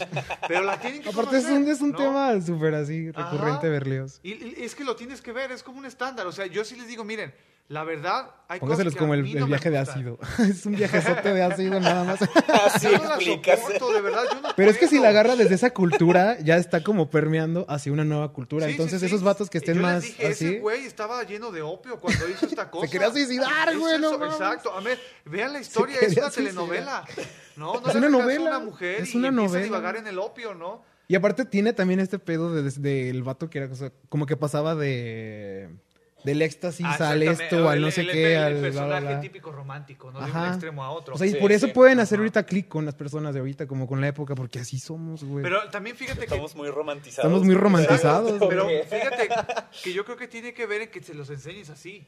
Porque un maestro de la vieja escuela no te, lo va, no te va a decir lo que acabamos de decir, No, que el güey es un Ah, pinche te va a decir, opiómano. No, el maestro Berlioz. Exactamente, No, no. no, el- el maestro no, no, Berlioz. no, Ah, te tiene que gustar. Aparte, luego a mí me gusta mucho la historia porque te das cuenta que unos eran unos cabrones, ¿no? Sí. La Sí, gente los ve como El salseo, unos güey. dioses, como la gente moral. Ese güey era un cabrón, o sea, Berlioz, Wagner. El o sea, Stravinsky. güey. Sí, ese era un ojete. A mí me cae gordo, me gusta la consagración, la amo, pero me cae mal. Y porque he visto videos que llegan, ah, yo no tengo tiempo. Hay gente que tiene tiempo y yo no tengo Yo ni no. tiempo. Y dices, pinche mamón, ¿no? Es como O sea, Dalí y Picasso. Y, me gusta, yo se los digo a mis alumnos así como entre broma, nah, el, el, el- el Stravinsky era un, era un Luis Miguel. Se la daba acá, era un dios, o sea, no puedes acercarte a él. ¿Por qué? Porque trato también como de que vean, de contextualizar la historia en nuestra época para que la asimilen y que vean que al final, como yo siempre he creído, el humano no cambia, nada más se contextualiza o se acopla al- a, a la época. A la ¿no? época. Entonces, sí, ahorita se admira la gente de, vamos a, viene a la mente, Mutley Crue. Sí, y tú crees que era Berlioz, Wagner eran las personas más sanas y más recatadas y moralmente más correctas. No, estaban loquitos. güey. Siendo músicos, seguramente Siendo estaban tirados en el alcohol. Ajá, Y aparte, como mínimo, güey. Como mínimo. Sí, sí, sí, ¿no? Y en el alcohol, en la pobreza, ¿no? Y aparte no eso, pobreza, la güey, miseria, todo- todo ¿no? La así, pobreza, la miseria. Sí, Pero es que es cabrón. chistoso, ¿no? Porque ese, eh, eh, yo- a mí me cuesta tanto como decir en serio que yo les digo, llegamos a la época romántica, llegamos a la época de los emos, ¿no? O sea, porque ellos de verdad creían que si no sufrías, no eras un No eras artista. un artista. Por eso no querían a Mendelssohn. Decías, qué, qué estupidez, ¿no? Sí, y eso cual. pasa ahorita, ¿no? O sea, entonces ve, a- lo- mucha gente los, i- los idolatra Idealiza, o ajá. idealiza porque son los del gremio académico, ¿no? Sí. Pero dices, no manches, o sea, si tú te metes a estudiar la, la historia como con un toque más realista, más humano, una cosa sí es la música, claro. Y como tú decías la otra vez, ¿no? Hay que, yo también creo, no, es que a veces no puedo, ¿no? Hay que separar lo que es la persona como persona y lo que Y es, lo la, que es la música, música. Es la música. Y ya, Ajá. porque también como músico puede ser un ojete, ¿no? O sea, ser muy buen músico, pero ser un ojete como músico, o sea, de tratar mal a los Sí, músicos. de ser mala persona. Ajá, ¿no? Pero entonces, eh, al ver todo esto, yo siempre, cada que acabo esa clase digo, es que la música no tiene por qué verse con esta división tan marcada. A mí me gustaría, siempre que yo llego al siglo XX les doy ejemplos. ¿Saben qué? Esto es como, ¿han escuchado música progresiva de los 70? Sí, ah, pues es como escuchar barroco. ¿Se dan cuenta? Ajá. Ah, ok. Ah, entonces dices, es que eso Órale, es más, ajá. es más... Tiene que darle una un Es que- acercamiento, es ¿no? Acá. final- Y además Hay- estás más eh, naturalizado con eso. Ajá. Sí, sí, sí. Hay, hay muchas cosas que al final se terminan retomando, o sea, eh, es- está conectada en, eh, toda la música eh, de alguna forma, ¿no? O sea, por ejemplo, eh, en el siglo XX, que es donde hay un chingo de rupturas, ¿no? Pero en realidad lo, lo que rompen es toda la, la, La tradición. la tradición que venía de lo que ahorita mencionas del gregoriano, luego este el renacentismo, el barroco, o sea, va, ahí ya, ya puedes ver una línea clara de nombres, ¿no? Y de Sí, compositores, ¿no? Desde el Pero Renacimiento. ya. Rompen como que, con- en realidad con lo que rompen es con la tonalidad, güey. Rompen con la tonalidad, ¿no? O sea, como de, ah, ya estamos hasta la, La madre de que nos puso el pinche Bach aquí y el, y el Ramón estuvo, con sus pinches métodos y vamos a hacer otra cosa, ¿no? Y, y vamos a ver otro tipo de música, o vamos a hacer otro tipo de música con otras reglas que no- nos vamos a inventar ahorita, ¿no? Y, el- y ahí está el pinche Schoenberg, y el- este, A la haciendo el vanguardia, serialismo, güey. ¿no? El- Ajá. el Dodecafonismo. y ya, y hay, hay banda que se lo toma muy en serio. este, pero también en esa época, eh, o sea, la otra, digamos, ruptura eh, de esta, de, de la tonalidad o de estos cánones es, por ejemplo, traer lo primitivo, o sea, lo, lo primitivista, ¿no? Y, y Stravinsky lo, lo hace muy chido también. Este, Rítmico, muy- O el- sí. para mí el ejemplo claro, claro es el Carmen Aburana. O el, ¿no? el- el- ajá, o Debussy también toma Debussy. como Debussy, cosas Modos, tradicionales, los modos. escalas que pentáfonas, y, ¿no? y vienen de lo tradicional, güey. O sea, al final están retomando así Es lo tradicional de otros lados. de la Es que eso es folclore, desde ahí viene, o sea. Sí, esto- exacto, es sí, la, la raíz. ¿no? Lo que hizo Bela Literalmente. Bartók. Ujú, Lo que Bartók, hizo Bela. Incluso eh, Steve Reich, eh, él mismo lo dice, ¿no? O sea, la música minimalista, el face music, eh, habla específicamente de la música de fase. Ujú. Y de- del minimalismo está muy relacionada con, con los canons, eh, con el canon infinito, con eh, los cánones, los canos del, del renacentismo. Ah, ah. Entonces dice, es, es esto, güey, o sea, nada más que lo estamos haciendo de esta Contrapuntístico, forma, ¿no? güey? De una con, forma más así. Este, melodías un poco, es- armonías más bien de jazz o los ritmos africanos, pero si tú lo escuchas lo puedes analizar como si fuera esto Sí, sí, renacentista, sí. güey. Ujú. Al final estamos, reto- estamos tomando cosas Y sabes, de todos lados. Aparte de eso de las rupturas, este, ¿sabes qué también es importante, creo yo? El de cómo se acabó la fuente de inspiración hacia lo académico, además de, la, de voltear hacia lo antiguo, o sea, el neoclasicismo, viene este rollo de voltear al origen de, de tu país, ¿no? Ajá. Y vol- voltear a Nacionalismo, lo popular, ¿no? ahora sí popular, ¿no? Y el primero a lo mejor fue, bueno, están los, el grupo de los cinco, los rusos, Los ¿no? nacionalistas. Que- exactamente, ¿no? Pero por sí ya estos nuevos compositores que le meten como ahora la vanguardia, como Bartók, como Villalobos, este, muchos sobre todo latinos, todos los que no eran del centro europeo. También por eso me gusta el siglo XX porque no tengo nada contra esos países, pero me, me molesta un poco que nuestra eh, formación artística, Artística. musical tiene que ver con el centro de Europa. Sí, sí. Es y que lo es decía, totalmente, es o sea, es Francia, Inglaterra, Alemania. Ujú, sí, sí. Siempre. Lo- sí, Pero es que está muy así. en lo contemporáneo, cabrón. Sí, sí, Hasta sí, en lo sí, contemporáneo es lo que es se lo hacía que en es, Alemania, ¿no? lo que se hacía Es en lo que se Mozart, hace en es lo, lados. lo contemporáneo chido. Lo Cuando demás ya no. había japoneses, Estados Unidos, mexicanos, latinos, ¿no? ya había en eso. pol- Ah, polaco. polacos, ¿no? O bueno, sí, obviamente estábamos hablando como eh, Arvo Perno, eh, Steve Reich en Estados Unidos, los mexicanos, ¿no? De esta generación. Pero sí, o sea, yo entiendo que fue importante, pero no fue lo único. No. ¿no? O sea, yo siempre le digo a, a mis alumnos en ese mismo tema. Recuerden, esto es la historia de Europa. Si quisiéramos hablar de la historia de México es otro tema y la verdad yo no sé. O sea, de verdad yo Eso es lo no que conozco, ¿no? O sea, yo no, o sea, poco sé que hubo como pues música virreinal, música romántica mexicana y Sí, luego viene sí el hay, boom, pero ¿no? es así Sí, pero es que es muy... Sí, es que, sí, es que es eso, es- ni siquiera la música, nuestra música nos pertenece, güey, o sea... ¿No? No sé quién decía eso allá en la escuela. Decían eso de... De que por qué estás... O sea, cuando van a México, cuando alguien viene a México pues a estudiar, piensan que van a aprender como de cultura, de su Eh. folclore, de todo esto. Y, no, a ver lo mismo. Y allá. vienen a ver lo mismo de allá y es como de, güey, ¿para qué vengo? Si allá está mejor, güey que sufre tocar la sonata patética, ¿no? Y cuando allá vienen así de, de cosas, o sea, que vienen de, de, de conservatorios chidos, que vienen de escuelas muy chidas, y es como ¿Y de... ¿Sabes qué pasa no sé. también, Adrián? Eh, ahorita me acordé que estábamos hablando del metal. No sé si viste este documental y me gustó mucho, que se llama Metal Evolution. Es de un canadiense. ¿sí Del- sí, sí, sí. Cuando llega el power metal, este, este, este, este, este tipo, no me acuerdo cómo se llama, él, él dice que le gusta mucho el death y el trash, ¿no? Ajá. Entonces dice que para él era todo un mundo escuchar power metal o... bueno, entonces, el- ¿cómo se llama? El power y el speed, ¿no? Speed. Ok. Yo fui discriminado toda mi vida porque me mamaba el power y el speed, güey. Entonces, sé de lo que habla, sé de ¿Sabes lo que rato habla. dije que era el Mozart Gamma Ray. Sí, sí, sí. Toda la vida. Pero es que es bien mamón, o sea, porque entrevistan a los músicos y dices que para nosotros crecemos escuchando a Bach. Exacto, güey, así, Sí, literal, contexto. así. Es su contexto. cultura, porque ese es, ese es su compositor, Ajá. ¿no? Y por eso a alguien se le ocurrió meterlo con guitarras eléctricas. A lo mejor no Exacto. exacto igual, pero de verdad yo escucho a Gamma Ray y digo, eso es que está escuchando a Mozart, pero Ajá. con guitarras eléctricas, ¿no? Ajá. Porque un chingo de melodías. Todo, todo contrapunto, melódico, melódico, todo melódico, la así, voz, un bonito. chingo de voces, de la misma voz, ¿no? Y entonces digo, ah, ok, entonces eso tampoco se puede negar, ¿no? O sea, yo una vez leí un ensayo donde decía que para entender la música, y peor aún, para tocar bien música, tendrías que ser el país. Se me hace muy, delimi- muy limitante. Entonces, Sí, imagínate. demasiado muy, purista. ajá, muy purista. ¿no? sí. Entonces yo tendría que tocar pura música mexicana, a mí ni me gusta, ¿no? No, no, no es que, no es que no me guste, o sea, no es algo que digas, ah, Los quiero joropos, saber más de, del, ni siquiera ese género, Sí, ¿no? sí. No la menosprecio ni, se- ni digo que es fea, pero Sí, no es pero algo no que a mí es me nace, exacto. ¿no? Entonces, nací fuera de mi país, ¿no? Pero es curioso porque a nosotros nos quieren meter a huevo esa tradición. ¿no? No está mal que la conozcamos, digo, ¿no? Y no está mal a, a, a lo mejor apreciarla, pero tampoco les tiene que gustar. Es que sí, y Sí, no- no. porque no nos pertenece desde ahí. ¿ya? A mí me pasó un caso hace poquito, de hecho. Eh, ah, pues pasa ca- a cada rato ese tipo de cosas, sobre todo cuando tocas algo que es tradicional, ¿no? Ajá. Que luego, luego los puristas se ponen así como, no, es que en lo tradicional no se hace eso, se hace así, ya sabes, es como, ok, güey, Simón. Pero pues en primer lugar no estoy haciendo la música eh, de tu país. Me pasó con el Marco, saludos al Marco.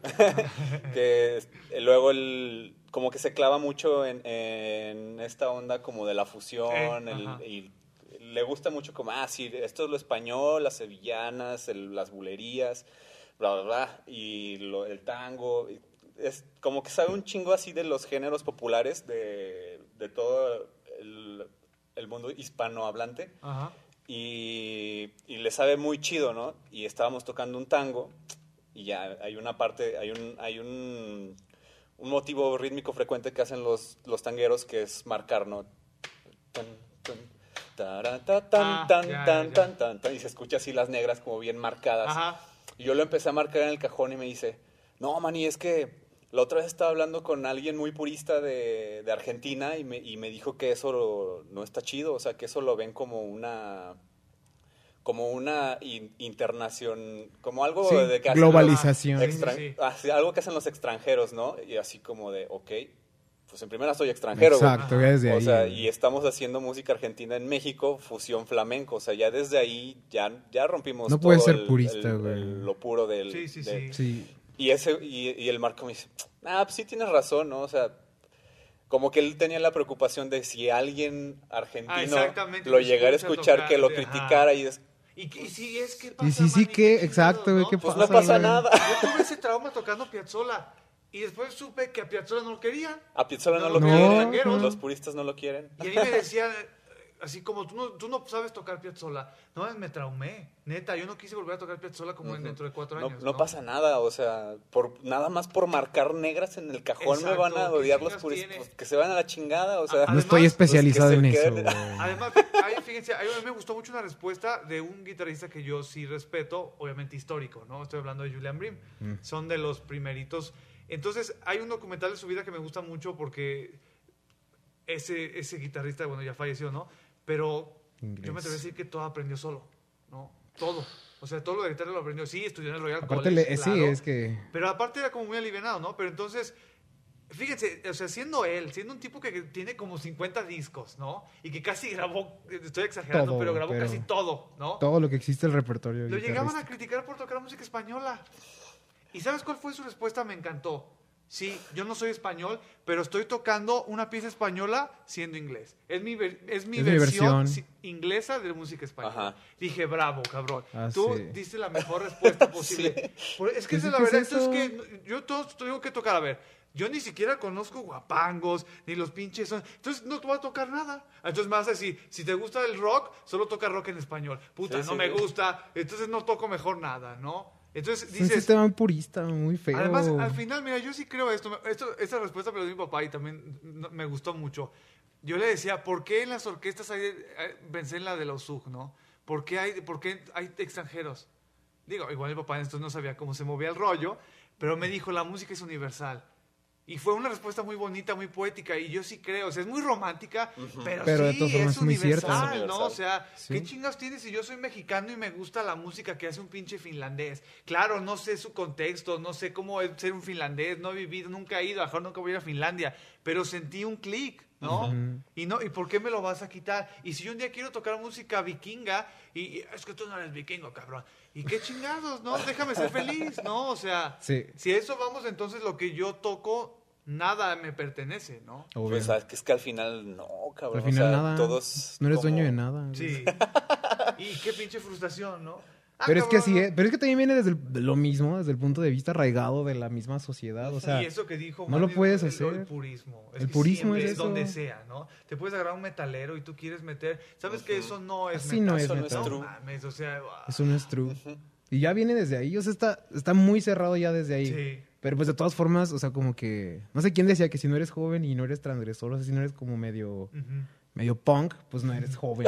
Entonces Eres es como, un viejito. eres un viejo porque ya aceptas como lo que hay. Señor. Y entonces, pues está muy chido verlos de esa forma, porque es como nada más ese, pues estoy haciendo esto nuevo, ¿no? O sea, tal cual es como el, harté de esto. Así fueron todos, así fue el paso al atonalismo, así fue el paso a lo de Así, capulismo, no, fue el paso al espectralismo, todo, O sea, el. Mozart no, no El cumplía los mismos. ¿no? El Beethoven Por eso rompía las reglas. Beethoven lo- rompió lo todo, pagaba. Todos rompían las reglas al final, Todos, ¿no? O sea. A, lo mejor de una manera más moderada, pero pues al final todos rompían las reglas de sus antecesores, Sí, ¿no? Y terminaban este, agarrando ideas de otros lugares también. O sea, creo que en la música todo eso se, se Sí. vale. O sea, Y siempre es ir en contra de, entonces de ahí sale, ¿no? O sea, Y más bien ahorita contra como- qué vamos, Ajá. porque no hemos aceptado, Sí, más bien si ya aceptamos si, todo, Si alguien se güey. agüita, pues es pedo del que se Sí, agüita. Exacto, La neta. Ya, Así. ya como punto. O sea, ahorita el ejemplo de la poligamia, ¿no? O sea, digo, yo no voy a hablar nada de eso, no estamos hablando de eso, pero ahorita ya cada quien vive como quiere, Sí. ¿no? Digo, yo siempre he creído que el límite yo creo que siempre es el respeto en todo, ¿no? Claro, O ajá. sea, vive lo que quieres, sé como sea, cree en lo que quieres, pero respétame, respeta a los demás, ¿no? Entonces yo también lo puedo reutilizar la música. Si tú crees que el tango solo deben tocar los argentinos, ok, cabrón, no me vengas a escuchar si sabes que no soy argentino. Exacto. Vete a Argentina, vete a Buenos Aires, a Río de la escuchar Plata, buena música. el ver fútbol. y ahí si escuchas a un pinche argentino, a lo mejor ni los pinches argentinos ya les gusta el tango. Exacto, ya es algo No, tan... ay, perdón, no estoy, tengo nada contra Argentina, no les dije pinches por Nada más. No, sí. Como No, le digo no al pinche al a escuchar mexicano. Como le sí digo, puedo decir pinche el que sea, un no es por- purista argentino. Fíjense, ahorita me acordé, es muy chistoso porque yo les, hace rato les decía que a mí me gusta mucho leer libros del Zen, ¿no? Esa filosofía me gusta mucho.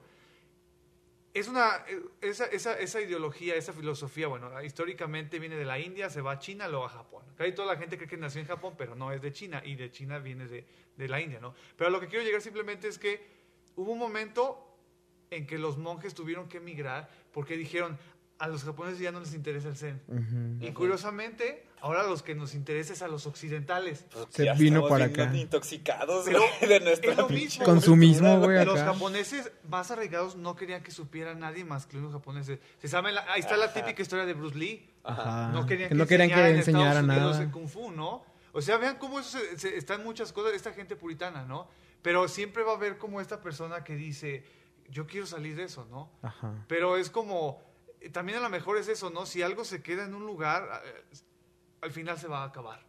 Porque Va, va a terminar por Se va a Ajá, extinguir. se porque esa misma gente le va a hartar, porque a lo mejor si para mí el, el zen es bien chingón y, y imaginar que voy a Japón y voy a un zen, a lo mejor un japonés nace y lo que él quiere es ser a gringo, ¿no? Quiere, quiere Sí. eh, tener una Mac. Occidentalizarse. Ah, exactamente. Y Ujú. uno dice, no, yo quisiera vivir como un japonés.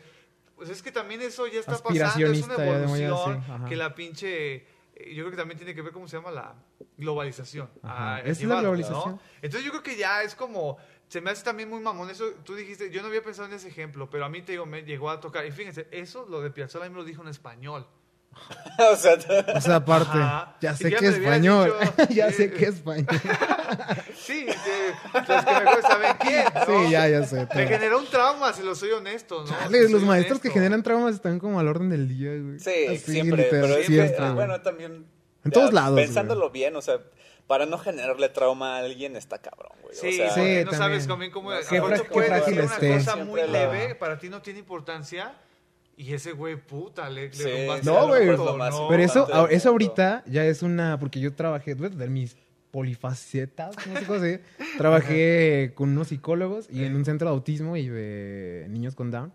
Y estábamos como haciendo eh, un grupo, pues, para satisfacer una norma, que es una ley, pues, que metieron ahorita que se llama norma, norma 035, Ajá, que es de establecer ambientes psicoseguros, o sea, que estén Órale. como súper bien. ajá. Y entonces eso, si no lo tienes, te multan, güey, con unas multas. Pero, Pero eso pero, eso es todo a partir de, tener, de ¿no? tener 5 o 10 trabajadores, ya debes de satisfacer la norma 035 y es como determinarle muchas, muchas cosas. Ajá. Entonces todo esto, como nosotros crecimos, güey, de hecho es como ya está denunciable, güey, te cierran Sí, empresas, te cierran sí, sí, escuelas, es- te cierran es que todo, llegamos, güey. bueno, hablamos un tema también como muy delicado, ¿no? Porque yo lo veo, les voy a aterrizando en música, creo que se, sí supieron de que ahora alguien, yo no voy a hablar ni bien ni mal, no voy a dar Voy a hablar opinión, nada o sea, más. ni voy a decir ni que se me, solo voy a recordar eso, ¿no?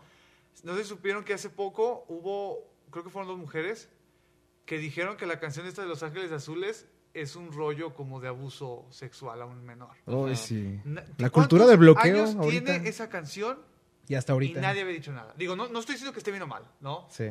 Pero es muy chistoso porque ahorita es como muy delicado decir algo. Sí, es demasiado No. delicado. Pero es que Y es la misma... está bien, Y la gente pero está- se está yendo al pinche extremo ya. Es que ya ¿no? buscas de qué ofenderte. Ya literalmente es como de, deja ver, Sí. deja ver qué hay Te aquí. Ah, metes me a- ofendió. Te metes a Ajá. internet a Me ver de qué te- te ofendes. exacto, Y entonces ya, y, ese- y le A dicen ahorita eso. decir, ¿Cómo se dice a los güeyes que no quieren otras razas? Son los... Ese es el... Antisemitismo. Pero, ah, Xenófobo. xenofobia. Ah, sí. Porque yo dije pinches argentinos, ah, Ah, pinches ya, ya, ya. xenofóbicos. Si Sí. alguien se pusiera en un plan así hiper mega mamón, Sí, pues sí. decía, ese cabrón es un xenofóbico, Pero es que ¿no? también te sacan de contexto, güey. Ah, o sea, muchas exacto, veces no, no. no. Ay, güey. O sea, Sí, de si- toda- si de toda la de entrevista vi- cortan Ajá, esto sí, y ya. solamente van a poner eso. el Josafat. Dijo pinches argentinos, ¿no? Cuando yo no odio a nadie, a mí me vale madre, ¿no? O sea, no es contra los argentinos, todos somos pinches, todos somos Todos somos pinches. pinches, cabrones, todos somos de la Para chingada. los mexicanos, para muchos mexicanos, todos somos pinches. Como los gringos, para todos dicen fucking, pues también Ajá, nosotros, bien. ¿no? Pinches gringos, pinches Sí, ¿no? mexicanos, güey, así ya, todo, digo, pinche humano. ejemplo, ¿no? Porque si lo a la música, es lo mismo otra Sí. vez, ¿no? O sea, y lo malo es que ya también cualquiera se siente con el derecho. Fíjense, yo les voy a contar esto. Yo estoy así, así, nada, de cerrar mi maldita cuenta en Facebook. Ya estoy harto del Facebook. Ya, ya Oh, no es que, puedo. aparte Tengo de Facebook, como- no, ya. Desde que empecé a trabajar acá de, de chofer, no lo he abierto. Y no, es como de repente. Pues está en "Ah, otro ¿no existe mundo". el Facebook. Pero es que ya me parece como tan banal, tan Sí. superficial, que a lo que voy es que es también eso, pero a la vez es tan fácil. Yo nunca he subido un video, me han etiquetado. Solo subí uno porque me sentí un poco orgulloso. Bueno, sí, me gustó. Pero cualquiera te puede escribir y te puede escribir cualquier pendejada, ¿no? Sí, sí, sí. Estuvo chido, pero no sabes frasear eh. Y así como, ok, Y luego. ¿quién te preguntó? Exacto, Ah, ¿no? güey. Cuando yo quiera tu opinión, güey, oye, ¿te parece? Sí, pero es ¿No? que pues ahí te ponen una caja que dice comentar. Comenta. Exacto, O sea, de alguna forma sí democratiza expones, que todos güey. den su Ajá. pinche opinión y claro, pero o es sea, que es- está- también a veces como que eso no está tan chido, ¿no? O sea, es que ya es como una especie de libertinaje. Yo soy libre, cabrón. Tú pusiste tu foto casi encuerada. Le pongo, te puedo poner ahí, mamacita. o sea, Ajá, sí. Ok, es que es un tema otra vez delicado, sí. Pero bueno, no vamos a entrar en temas morales. Pero hablando de esta cuestión musical, sí, ¿no? Pero uno dice, ok, güey, o sea, si yo quisiera saber tu opinión, te lo pregunto por Messenger, ¿no? Mínimo. O te hablo, güey, te digo, güey, escúchame o algo así. no Porque sé. aparte sabes que un chingo de gente va a ver ese comentario, Sí. ¿No? Y digo, ¿y para qué? ¿Qué ganas? Es que ya es un. Y aparte todos se ¿Te lo toman así. Por, por decirme que no lo interpreto bien? ¿Eres, eres un pinche chichincle? o- Es que es público. Y al ser público, pues ya es como de. O sea, la gente. Se toman esto de la libertad de expresión demasiado. Sí, es que ya, yo no creo que sea libertad, yo creo que este es Sí, libertinaje. es libertinaje. Porque ya, ya rebasó. Si yo puedo comentar, ahora sí, literalmente, vamos a decir, tirarle miedo al presidente. Estoy en mi derecho, cabrón, no puedo hacer. No puedo. ajá. O sea, dices, ok, sí, pero no sé, como que. Es como si yo llego a tu casa, Manny, soy libre, te puedo decir que tu casa está bien pinche fea. Tú te vas a encabronar, claro, yo siendo tú diría, no mames, cabrón, te estoy invitando a mi casa. Si te parece fea, no me lo digas o no vuelvas a Sí, venir. O no vuelvo a saber. ¿No? Sí. Pues no, ahí yo añadiría que habría que saber este discernir para qué sirven las redes sociales también, ¿no? O sea, porque Exacto. empezó- es que sí empezó Facebook de esa, de esa forma, como un medio social en el que pues, estabas con tus compas, conocías gente nueva y en algún momento pues estuvo chido, ¿no? Como toda, es- toda esa onda, ¿no? Pero se transformó, o sea, en, en algo totalmente empresarial, ¿no? Y es como...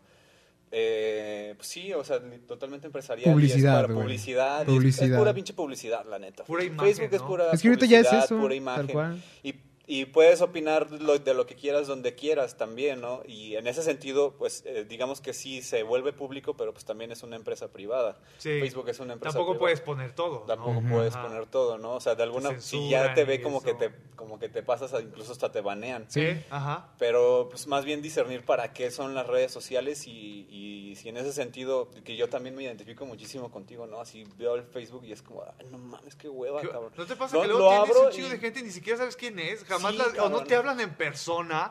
Y entonces, ¿para qué me mandas una pinche solicitud en Facebook si ni me hablas Ajá. cuando te veo así? Sí, sí, Es que no. para esas personas es vale para más la eso, o vida. sea, Para, para mucha gente, el cibernética, la vida. Los numeritos, o sea, ver Sí, el numerito ¿cuántos likes ah, tuviste? likes, ¿Cuántos amigos tienes? Y, es como- Y, y eso, y pues, valoran más es eso, valoran más amigos eso. en Facebook, mandas un chingo de Sí. solicitudes Y ya, güey. Bots, güey. Digo, esto también, miren, si alguien nos, nos puede decir que somos unos mamones, volvemos a lo mismo, es nuestra perspectiva. nuestra ¿no? perspectiva, O sea, si te molestó, bueno, pues no te lo tomes personal. Exacto. Porque yo sí conozco, he conocido mucha gente que neta es más importante lo que pasa en el Facebook que lo que pasa en la vida real. Sí. ¿no? Entonces, eh, si volvemos o- como aterrizando esto de la música, a mí también, o sea, les digo, a veces abro y es como, ah, acabo de ganar este pinche concurso, ok, chido. No sé, no sé, como que a veces digo, ¿cuál es la idea de compartir? ¿Lo haces en buena onda? ¿Lo haces? ¿Cómo saber si lo haces en buena onda? En buena Sí. onda. ¿Cómo lo haces si lo haces para presumir? No sé, es que yo, yo, yo no sé, yo a veces soy muy mal pensado y me molesta, ¿no? Como... Sí, bueno, es- Ah, Sí, sí, sí. es, es complejo, ¿no? Porque uno tampoco sabe qué es lo que tiene el otro Sí. en la cabeza. Ajá. Pero, ¿Por ejemplo, a mí, a mí yo siento luego mucha presión, ¿no? Incluso porque hasta se me ha vendido esa idea, cabrón. Se me ha vendido esa idea de que tienes que tener... Bueno, tienes que ser alguien en las redes sociales las para redes que sociales. te vaya bien afuera de alguna forma, ¿no? Para que tengas chamba, para que te conozcan X, lo que sea. Entonces, a- por ejemplo, a mí me pasa que de repente, ah, esto, es como, ay, neta, ya no lo quiero subir, o sea, ya, no, ya ni siquiera me llama la atención subir eso, porque igual es como de, ¿pa' qué? O sea, ¿para presumir esto? Pues ya nada más es para que te den like, güey. O sea, es como... Sí, pero es que también tienes que ver quién te lo dice, para Sí, qué te lo o sea, dice. Porque a mí, por si, y yo todo eso, güey. justamente me acordé de ti, ¿no? Una vez yo te escribí y te lo escribí en buena onda, ¿no? Porque dije, eso vale la pena ver. Porque además, bueno, pero eso es difícil porque yo te conozco con persona. Pero alguien que no Eso te conoce puede decir, ah, güey, pinche vato mamón. Quiere Simón. poner que toca John Cage. De hecho, desde Ah, ahí, pinche ¿no? mamón. Pero dices, ok, pues yo sé que no eres así, yo sé que no lo hiciste en ese Sí. punto. Yo rara Sí. vez le escribo a alguien, cuando realmente me nace y porque es alguien que estimo o de verdad es compa, sí le escribo, lo felicito. Pero cuando sé que son personas que lo hacen por un rollo de egolatría, ah, aquí Sí. estrenando esto, y todavía hay otro para subirle su ego, bravo maestrazo. Ay, Sí, los sí, dos- sí. Yo sé que eso sí es por puro ego, Sí. eso sí, Es- estoy es puro ego. 90% seguro que es ego. ¿no? Y ahí sí Porque lo podemos es- ver así. Pero es para vender al final de cuentas, o sea, es- es pura Sí. porque venta, ¿no? es la idea de que si Ojalá tienes- siempre sean si- personajes. Si, es- si eres constante Ojalá. estás este, subiendo cosas, eh, eh, pues ya, o sea, tienes que subir cosas diario para que tengas Para que tengas, ¿no? O sea, si ya lo vemos como desde un tema de marketing, Ya, marketing. este, pues sí, pero en, en unas de esas pues subes puras pendejadas, güey, porque no sabes ni qué subir y ahí estás subiendo puras puras cosas este que a lo mejor Sí, ni güey. siquiera importan Porque lo ha- o que a la gente no le interesa, ¿no? Y Publicar desde la Ajá, ignorancia. publicar güey. por publicar o... Y está bien, es que al final terminó siendo Facebook, para mí terminó siendo Eso. como un centro comercial. Ajá. Eso, sí, O como sea, un patio de, para echar chisme, ¿no? Para Ándale, echar chisme, exacto. pero es así también donde vas y ves, ves una tienda Eh, y, sí, ah, sí, mira sí. este producto. Ya mete al güey, market, ah, mira el güey. marketplace, Ajá. ah, mira este güey está haciendo esto, ah, mira este cuate. Sí, es como para darte una idea de cómo está a lo mejor esa sociedad que sí está funcionando Sí, a través Pero de al lo mismo tiempo es cibernético. virtual, no, no es, Es- real. no es Sí. real. Porque a lo mejor tú, vamos a pensar, vamos, eh, un ejemplo de alguien, ¿no? Sí hizo un video, pero no sabes que la grabó 100 veces y que está editada. Exacto, y que está No es lo mismo verlo en, per- en persona, ¿no? O sea, yo nunca les digo, yo nunca me he grabado para subirme. O sea, me ha tocado como por decir con Isaac, saludos a Isaac. Esa vez yo sí lo compartí porque esa vez sentía que era algo decente, que a lo mejor, no en el rollo de decir, miren, toco bien chingón, o sea, compartir algo que a lo mejor podría agradar, ¿no? Pero de ahí en más, jamás, o también luego pasa que hay quien crea un perfil solo para eso, es como si me llamara Yosafat Moreno músico, Yosafat Moreno guitarra. sí. Jamás El perfil en la vida haría eso, ya, ¿no? Yo sí. eso es lo que menos haría, ¿no? O sea, yo, este, hace poco me di cuenta, no sé si se los dije la otra vez, que yo tengo así como la pinche alma grunge hasta cabrona, ¿no? O sea, que neta, si yo me en los 90, o sea, si esta edad fuera el 93, yo que ya me hubiera muerto de heroinoma, ¿no? No sé, o... Sí, pues es que es el... Sí soy así, o sea, yo antes decía, Gracias. ah, por nada. o sea, sí me gustaba Nirvana, y conocía poco Soundgarden, poco Pearl Jam, ¿no? Pero lo que voy es que yo siempre tengo este rollo de no vender, no venderte, no venderte. Y en el momento en el que yo decía, en el momento en que yo me llegara a ser como famoso, a la chingada, ¿no? Yo, yo no Abandono quiero eso, esto, ¿no? güey. A- Hace poco, bueno, ya se había platicado un poquito, no voy a decir mucho, pero hay como una, hay alguien ahí que siento como casi que me idolatra y digo, oh, no lo hagas, o sea, hasta, ¿por qué? No, me sentí hasta un, perdón, un tanto ultrajado porque fue como, ah, es- he visto no sé cuántas veces este, este live que hiciste y yo me sentí así como, ay, cabrón, qué Chale, ya miedo". está medio friki. Alguien me está viendo, o sea, yo ya ni me acordaba de ese, o sea, no Sí. del recital, sino que yo lo había compartido, ¿no? Y me sentí raro porque yo no creo que la música eh, eh, sea, como tú dices hace rato, hablamos del arte como expresión, yo creo que la música es expresión y ya. ¿no? Ya vamos a quitar el rollo de que sea artístico. No creo que sea un rollo de demostración técnica ni física, ¿no? O sea, si eso para ti es música, no creo que sea música. ¿no? virtuosísimo. Ajá, Se vuelve, muy ¿no? pretencioso. O sea, porque ni siquiera creo, yo siempre les digo a mis alumnos, es que no somos deportistas, pero ni los deportistas son así, o sea, los buenos deportistas, ¿no? Tienen un respeto hacia su rival, ¿no? Sí. Y es como te gané Simón, pero es, es, es un, es de eso se trata nuestro trabajo, ¿no? No significa que yo sea el más chingón del mundo. Pero a veces en la música sí parece que es así, ¿no? Cuando si El vamos fair a play, ajá. ajá. o sea, y si vamos allá hasta podemos decir que el deporte también es una expresión humana, ¿no? Sí, de de, hecho. convivencia, De de, convivencia es eso. apoyo, Sí. de una rivalidad sana. Eso. Pero muy feo que la música luego no es. Que luego se tome como una rivalidad. personal. Muy personal. Ajá. Muy, muy personal. Ayer hablaba mucho con Eduardo de esto, que de verdad es como, no, no puedes creer que haya gente así, ¿no? Que, que de verdad, te, te- que su única meta en la vida es demostrarte que es mejor que tú. Y yo sí tengo varios ex compañeros que son así, ¿no? Hace poco tuve algo que a mí sí, de verdad, ya me hizo. Yo soy, suelo ser un tanto tolerante o muy tolerante, pero hace poco sí tuve algo con él que, se- que sí me hizo encabronar, de verdad, ¿no? O sea, y dije, a ver, ¿por qué me quieres echar en cara que tú estás toque y toque y toque? ¿no? O sea, ¿quién te preguntó qué haces? ¿no? Ni eres ni mi amigo, ni me interesa lo que hagas, y yo estoy totalmente alejado de este gremio, ¿no? ¿Por qué, me- por qué me escribes para decirme eso? O sea, ¿qué, qué ganas, no? Aún lo consideran ahí, ¿no? Más ¿Qué bien. onda con eso? Es que no? siento que lo- como siempre ha estado en tanto el gremio como en lo de música, en todo esto, nos siguen considerando ahí. Como ejemplo, hay gente que yo me he topado sí, así, que te dicen sí. esto y esto y esto, y quién sabe que es como, "Mm, tengo años que ni me paro ahí, güey. Sí, sí, sí. Entonces ajá. ya es más como también la- las personas que no siguen nada más, opinan desde lo que se acuerdan, como sus recuerdos. Pero además Entonces, es como... eh, sí es muy atacante, sí Pero siento que es también, muy eh, así. o sea, esa, esa Sí, sí. competencia es parte del mismo mercado, güey. Sí, o sea, el es- Ah, mercado sí, es salvaje, sí, sí. güey. Hay que decirlo. Güey, desde que en la primaria ya Es- es, el por competencias, salvaje ya, güey, ya pues, desde ahí ya está Tienes cabrón. que competir contra, o sea, a lo mejor tú no lo ves así, ¿no? Por, por la, eh, tu forma de pensar Ajá, o... Sí, lo que te iba a decir.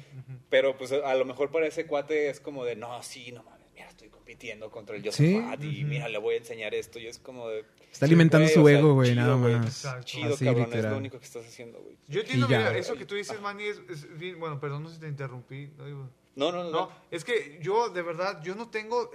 la- les voy a dar un ejemplo, ¿no? Ayer le decía a Eduardo, hablaba también con un primo, le digo, no, es para que me entiendan, ¿no? En mi cabeza eh, ya tengo, eh, tengo bloqueado que la carne se come. Voy a- Le voy a dar un ejemplo, ¿no? Para mí es como si me dijera, la carne es igual a mierda. Yo no, ya no puedo ni concebir comerla, ¿no? Yo no puedo concebir la música como un comercio, ¿sabes? Ujú, y, y me sí. lo han dicho toda la vida, es que tú no te quieres vender, es que tú no te promocionas. Y es que yo no puedo ver la música como un Como un comercio, comercio, ¿sabes? ujú. Y entonces eh, pasa con mi familia, pasa con, otra, con mis mismos maestros, ¿no? Es que tú tienes que venderte, tienes que dar una imagen. Tienes... Yo digo, es que yo no veo la música así, ¿no? Sí, entonces, sí, pero sí. sí. hay mucha gente que la música es, es eso, es, es un comercio, es una imagen, es... Y sí, a lo mejor, obviamente, la- puedo decir casi con certeza que les va económicamente mejor que a mí, pero a mí nunca me ha importado eso. Y ni eso, ni, ni el mérito de decir, ah, ¿conoces a Yosafat? Wow, el toque increíble. No, no, y si de verdad algún día empiezan a decir eso de mí, yo sí les digo, ¿sabes qué, güey? Trancas, ¿no? Yo- no, o sea, no, no soy eso y nunca he buscado eso. Pero este, existe el otro lado. Yo tuve un compañero que todo el tiempo era eso, ¿no? Porque estábamos con el mismo maestro de más de instrumento. Mm. Y te- hagan de Eso cuenta es bien que la historia es que yo llegué y él era el, era el- era el mejor alumno de mi maestro en algún momento yo subí de nivel, los dos nos hicimos los, los mejores alumnos. Pero siempre era como eh, amigos y rivales, como la Sí, novela. eh, la, la mí no, hipocresía. para mí nunca fue mi la rival, ¿no? hipocresía. Para él sí. De- exacto, de la otra te veía persona. así de esa Sí, sí, sí, Es te eso, tengo que como demostrar. bien doble ¿no? cara, Ajá, sí. Eso a mí me molesta, yo lo odio, ¿no? Y, y yo en ese, era mi gremio, porque era con los músicos que me juntaba, yo lo viví con los guitarristas académicos. Pero cuando salgo un poco, luego cuando estudio composición, que lo, lo dije hace rato, pero después tomé esas clases, también lo viví, ¿no? O sea, es lo mismo, ¿no? A lo mejor acá no fue tanto como de, sí, de- eh, ¿cómo decirlo? Acá era como, sí, sí, es lo mismo, no, sí, sí, sí, es lo mismo. Y luego cuando empiezo a conocer como músicos más fuera de lo académico, me di cuenta que es lo mismo, ¿no? Otra vez, gente que te quiere demostrar que es mejor que tú. Ah, tú tienes una licenciatura, no saben improvisar, ¿no? No te sabes la eh, amor eterno. Y en el fondo, pues, ¿qué crees que es? ¿Qué crees que soy un cancionero o qué? Sí, es una pinche rocola o qué. Y además yo en el fondo, yo hace rato hablaba con, con- con mi mamá, ¿no? Y, y le decía, es que, ¿sabes qué? Yo tengo muy claro que yo no me voy a vender jamás, o sea... Ahorita he empezado como otra, encontré una nueva manera de expresarme musicalmente, que es lo de cantar y tocar canciones que me encantan, ¿no? Pero yo, yo siempre imagino que, no sé, yo, yo no lo hago, o sea, yo no tengo miedo en llegar a un café y decir, ¿sabes qué? Déjame tocar, ¿no? Lo que me dejen dar, ¿no? Lo que me quiera la gente. Si algún día se me acerca un cabrón, échate una de maná, ¿sabes qué, güey? Ni me gusta ni me la sé. Así que no la Legal. voy a tocar, ¿no? Tal Así cual. que ya. Si se encabrona y no vuelvo a ir a ver, no vuelvo a ir a ver, cabrón. Es- Estoy, ahora sí, si voy a ese producto, lo que yo te estoy ofreciendo es esto. No te gusta, vete a un pinche Sí, bar donde toquen maná. muy cabrón ¿no? contigo en- con ese tema.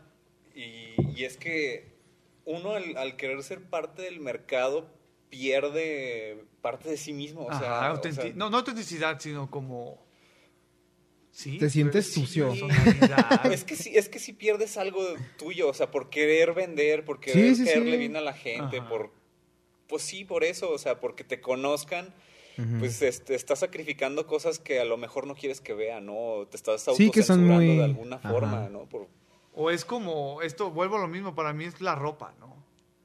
Te doy este trabajo, pero te tienes que vestir de rosa. Yo odio el rosa, ¿no? Y no tiene que ver con machismo ni eso, es odio ese color, ¿no? Bueno, en mí, yo nunca me vestiría con una camisa rosa, ¿no? Ni odio los pantalones pegados también. Simón, güey, pero vas a, eres mi novio, vamos a irnos a un extremo, si te vistes así. Es como dejar de ser tú, ¿no? Para mí la Sí, te música es quitan eso, tu ¿no? identidad. Sí. O sea, a lo mejor este, lo puedes hacer, claro, no me cuesta nada poner un pinche pantalón embarrado. Claro, puede tocarte uno de Juan Gabriel, pero al hacerlo yo me siento como, eh, será muy mamón decir ultrajado, ¿no? Pero sientes que, volviendo un poco a este tema, ¿no?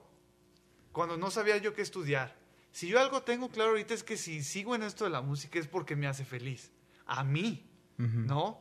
Si mi felicidad eh, tiene empatía con otro cabrón, bien. Si no, yo no, te- yo no soy músico para hacerte feliz. Discúlpame. ¿no? Si te da gusto que toque Space Oddity, porque también a ti te gusta, bien. Si no, discúlpame, a mí me encanta, yo la voy a tocar, Sí, ¿no? Entonces, totalmente. yo Tal llegué cual. a ese punto hace poco que tuve como una especie de crisis con la guitarra clásica, de decir, es que ya ni a mí me gusta. ¿Por qué tengo que estudiar? ¿Por qué tengo que Aquí le estudiar? tengo que demostrar que estudio todos los días cual. y que tengo que estar tocando cada determinado tiempo y además estar montando cosas nuevas. Ya no me gustaba tocar. Entonces dije, a ver, no, el problema no es la música, ¿no? Porque hasta ya no escuchaba música académica, o sea, la- la- le agarré como cierto repudio, ¿no? Sino fue, el problema es el gremio, Exacto. ¿no? Siempre lo ha sido. ¿Verdad que sí? Siempre lo. Entonces, primero que te vuelva a gustar, cabrón. Acuérdate de cuando de verdad era, es que esto me Back gusta. to basics, así, literal. Y me agarré estudios de los más básicos. Casi, casi, ¿no? O sea, volver a sentir el gusto de, ah, mira, ya me sale. Pero les voy a contar algo que no me pasa en lo. Ahorita que hablamos de la división de la popularidad académico. Hace poco, tengo como un mes que empecé a, a sacar canciones y a cantarlas, ¿no? Las primeras dos que recuerdo que me aprendí. Su nuevo bien, proyecto y todo esto. Ajá. Fue Space Oddity y la de Black Hole Sun. Pero cuando saqué esa, me sentía como cuando tenía 13 años y me saqué el riff de Enter Sandman. Ajá. No lo podía creer. O sea, ¿por y, y no podía como, y me da gusto como regresar a esa etapa tan, tan pura, tan inocente, que no tengo que decir, o sea, si soy realista, no quiero sonar mamón, pero puedo tocar cosas mucho más difíciles. ¿Por qué? No porque sea el virtuoso, sino porque he tenido una preparación Sí, que me sí. ha hecho, ok. Pero hace años que, que me salió al instante. Y en cambio digo, quiero tocar la sonata de Turina. Ok, sí, pero sé que me voy a llevar un año en Me que voy a me tardar un ratote. Y ya como que aceptas de que, bueno, pues me salen a, a, a 120, pero va a 180, bueno. Pero esta emoción de decir, wow, ya me sale, ¿no? Al momento fue como, ah, perrón, pues hace mucho que no sentía eso, ¿no? Y, y esa, esa libertad es algo que me di cuenta que yo me la estaba negando, ¿no? yo mismo. ¿Por qué? Porque me la creí todo este, todo esta, toda esta atmósfera que me, que me metieron, ¿no? Claro, ahorita yo, hace, eh, yo tengo ahora muy claro que, que no, no, el problema no es con la guitarra clásica, ¿no? Bueno, digo clásica, no, a mí no me gusta el repertorio clásico en la guitarra, me refiero al género, ¿no? El problema fue por lo que me ha tocado vivir, a gente que me ha tocado conocer, que me hartó, Sí. Pero a mí nunca creo que me va a gustar, porque así como me gusta este rollo como muy free, muy libre, muy espontáneo, también tengo una parte que es muy metódica, Sí. muy rígida, y también me gusta. Pero eso haberlo llevado como a la totalidad, se convirtió en un, en un, en un pesar, ¿no? Entonces, yo ahorita Una carga. Sí, exacto. Muy Yo ahorita fea. no tengo pensado tocar. No sé si vuelvo a tocar guitarra clásica delante de la gente, pero me da gusto que por lo menos a mí me gusta tocar ya, ¿no? Entonces, no, es- no estoy diciendo que esté reitero o no, pero ahorita por lo menos sí estoy. Hizo reconexión. vez. Exacto, O al me menos fui del- al del- a lo primitivo. a lo ¿no? primitivo. Que Ajá, eso es lo que chido. Es que ya importa, va. ¿no? Es que es como esa pinche flama que te tiene ahí de que antes era, no mames, tengo que estudiar. Pero, ah, bueno. Y luego dije, bueno, ¿y para qué chingos tengo que estudiar? Aquí le tengo que tengo demostrar, que ¿no? No tienes Sí, a nadie. No tienes a nadie. Exactamente. Pero yo sí, en, el- en mi cabeza yo decía, es que eh, tal mono está tocando cada mes. Tal mono acaba de ganar un concurso internacional. Tal mono, tal cual. ¿Y yo qué estoy haciendo? Uno se compara dije, medio ¿Y para feo. qué? ¿No? ¿Por qué? ¿Que me va a pagar o qué? Pues uno es el peor juez, Exacto. casi siempre. Y es que- nuestro peor juez. Y uno se genera todo eso, porque sí, la gente te puede decir, es un pendejo. De ti depende si te la crees o no. Exacto. ¿no? Entonces la gente nos ha metido en la cabeza, bueno, estamos hablando de este gremio, de que la- el músico es, fíjense, yo hasta en un punto en mi vida solo consideraba músicos a los que habían estudiado.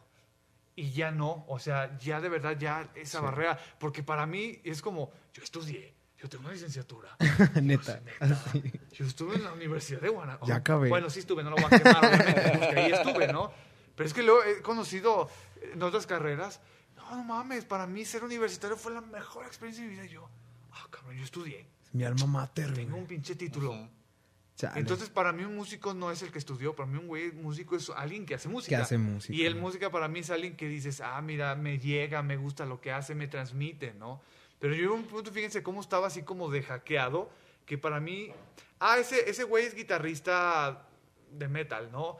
Todo ha estudiado solo, ah, no es músico, porque no estudió. Es un güey que le gusta tocar. Y to- es un guitarrista, pero no es músico. Y ahorita digo, chale, qué feo, ¿no? Porque yo ya ahora soy lo opuesto a eso. Hasta Sí. yo mismo me siento. Regresaste Exacto, a ¿no? ese Sí. punto al que, al que Ajá, de donde que yo- no.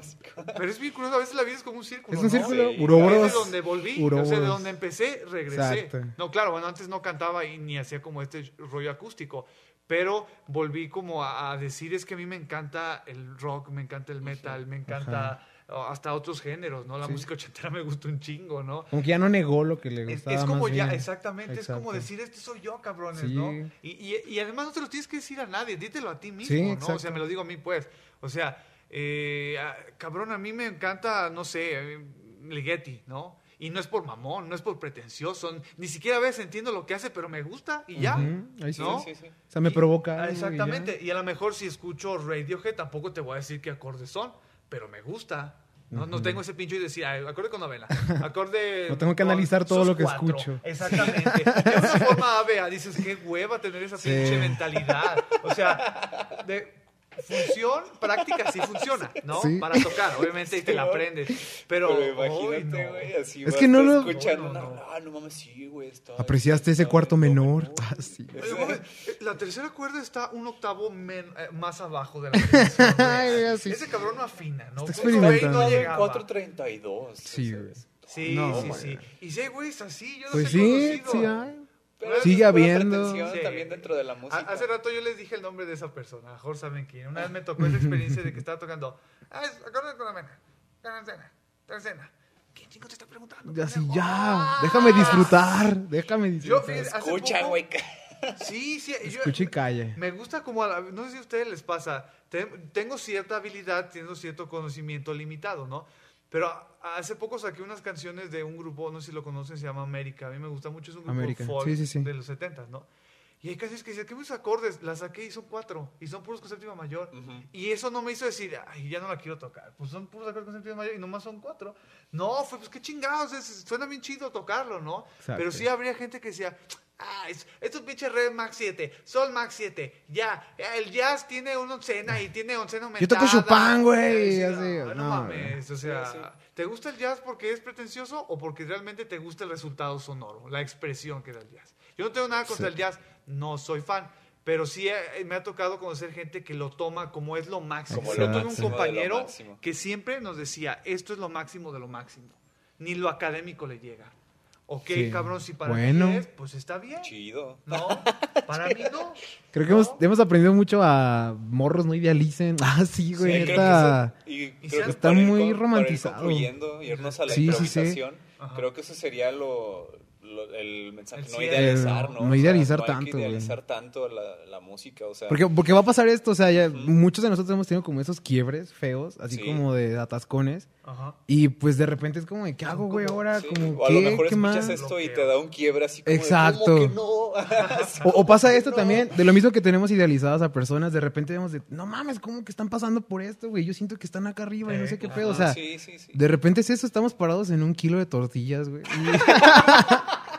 Y, y pues Sí, ya, o sea, no, también de esa cinco raza es pesos como... Exacto. sí. Entonces Oye, ya... Bueno, perdón, ya, ya sé que se va a acabar. Nada más, me- no sé si me permiten como cerrar con algo. Sí, Sí, sí, dale, sí. dale, dale. Tiene que ver con lo de la división popular académica, Ajá. ¿no?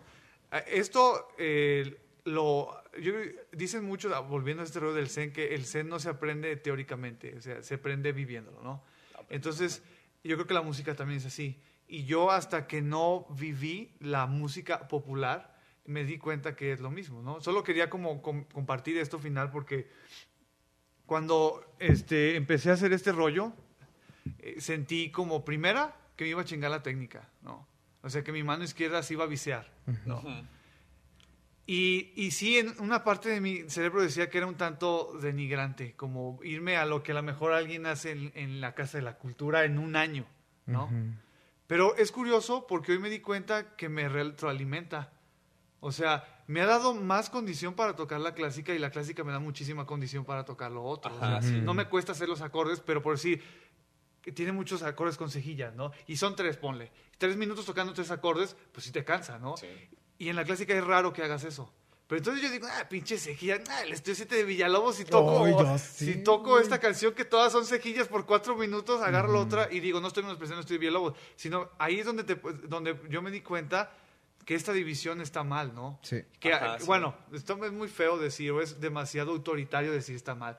Digo, a mí en mi experiencia me hizo ver Pues, como... más bien no es real. güey. Yo, yo diría que no es, No es real, real. esa división. Ajá, o sea, sí. más bien hay muchos Cada, tipos de música. la pusieron y ahí la seguimos. Ajá, sí. Así.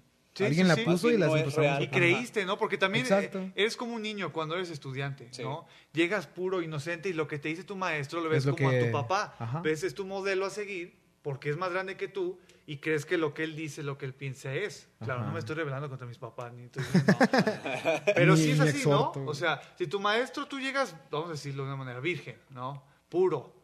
Y tu maestro, ¿y sabes qué, cabrón? Si quieres ser un buen guitarrista clásico, deja de escuchar metal. ¿Por qué? Porque no hay melodías. Ah, bueno, maestro. Adiós, Slayer. Adiós, Ah, Anthrax, sí. Adiós. Adiós, Iron Maiden. Adiós, mi pinche cajota ahí, ¿no? Ok. Los quemo. Pero, o sea, ¿por qué, no? O sea, Ujú, lo que ¿por les iba a decir, les dije hace rato, eh, mi maestro me dijo una cosa muy chistosa una vez. Porque, pero les dije, a mí el metal me ayudó a entender el ritmo.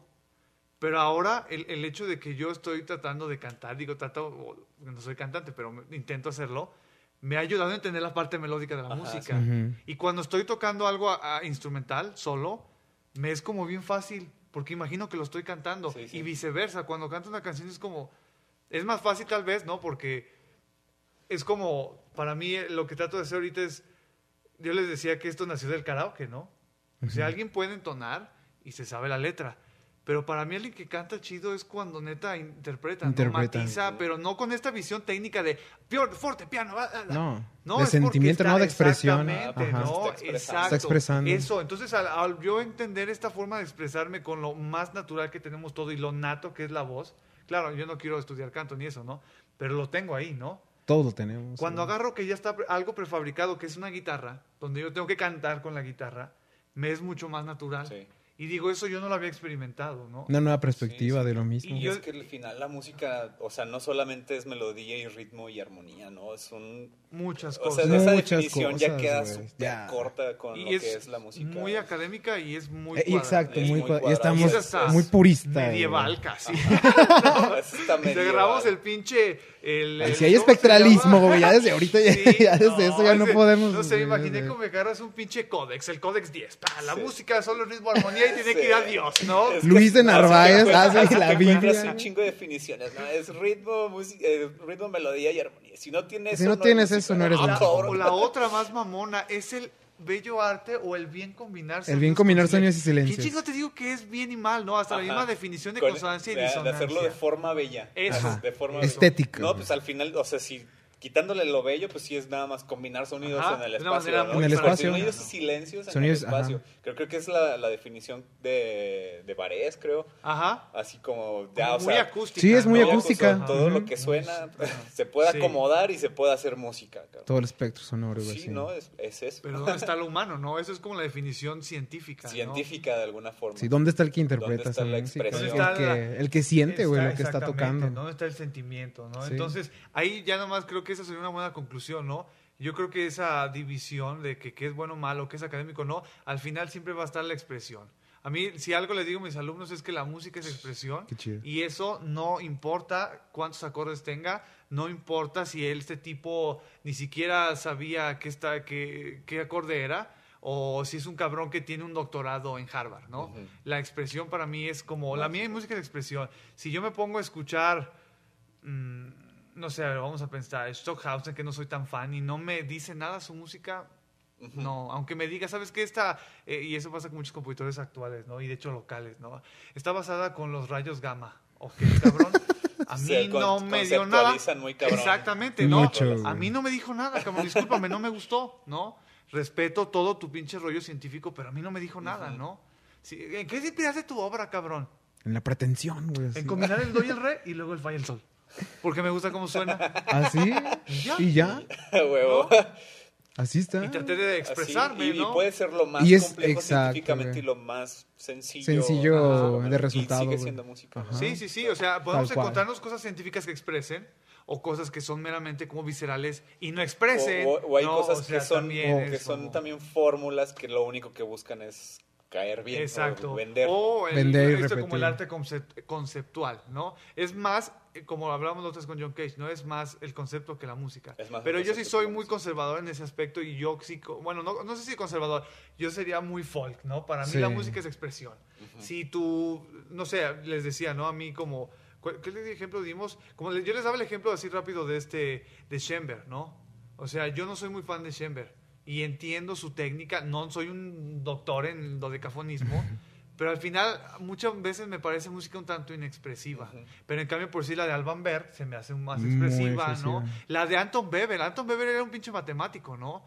Es otro tipo de expresión, ¿no? Pero les digo, yo sí soy como un poco más eh, conservador en que a mí sí me gusta como, ah, mira, aquí hay un motivo que puedo identificar, me lo puedo grabar, ¿no? A, a decir, porque si no siento que a veces la música decafónica se convierte como en música como de ambiente. Porque aunque te sientes todos los días a escucharla, no te la, No vas, te la a vas a aprender, aprender. ¿no? O a lo mejor te aprendes Sí. una décima parte. Y ya. Pero no, o sea, porque es como si música que está en el espacio y jamás se va a repetir. Sí. Es como el aire, ¿no? Ahí está todo el tiempo, no, no te das cuenta de que está. A mí me gusta más como esta idea de sentarte, escucharla. Ah, no mames, eso me gustó. Y la vuelves a escuchar y te acuerdas, ah, me gusta un chingo Esa melodía, ajá. ese acorde, Exacto, ese puente, sí. ¿no? Entonces, cada quien, ¿no? O sea, hay- yo sé que hay gente que tiene un altar a Schoenberg, ¿no? Yo lo admiro más porque se atrevió. Y curiosamente, él no fue, él mismo lo dijo, ¿no? Yo no soy un pinche punk. Yo soy el continuador de la tradición. Ujú, Yo sí. llevé a la tonalidad donde tenía que Donde llegar. tenía que llegar. Punk, yo puedo decir que el Debussy, el Bartok, para mí ellos sí eran punk porque ellos dijeron a la chingada a lo académico, yo me voy a, a- a- a Europa del Este y empiezo a sacar de oído tu melodía, ¿no? Tal Debussy cual. dijo a la chingada, agarro una escala de 5, hago octavas paralelas, ¿no? hago quintas en los acordes, ¿no? Entonces yo, a mí me gustan más y los admiro más, ¿no?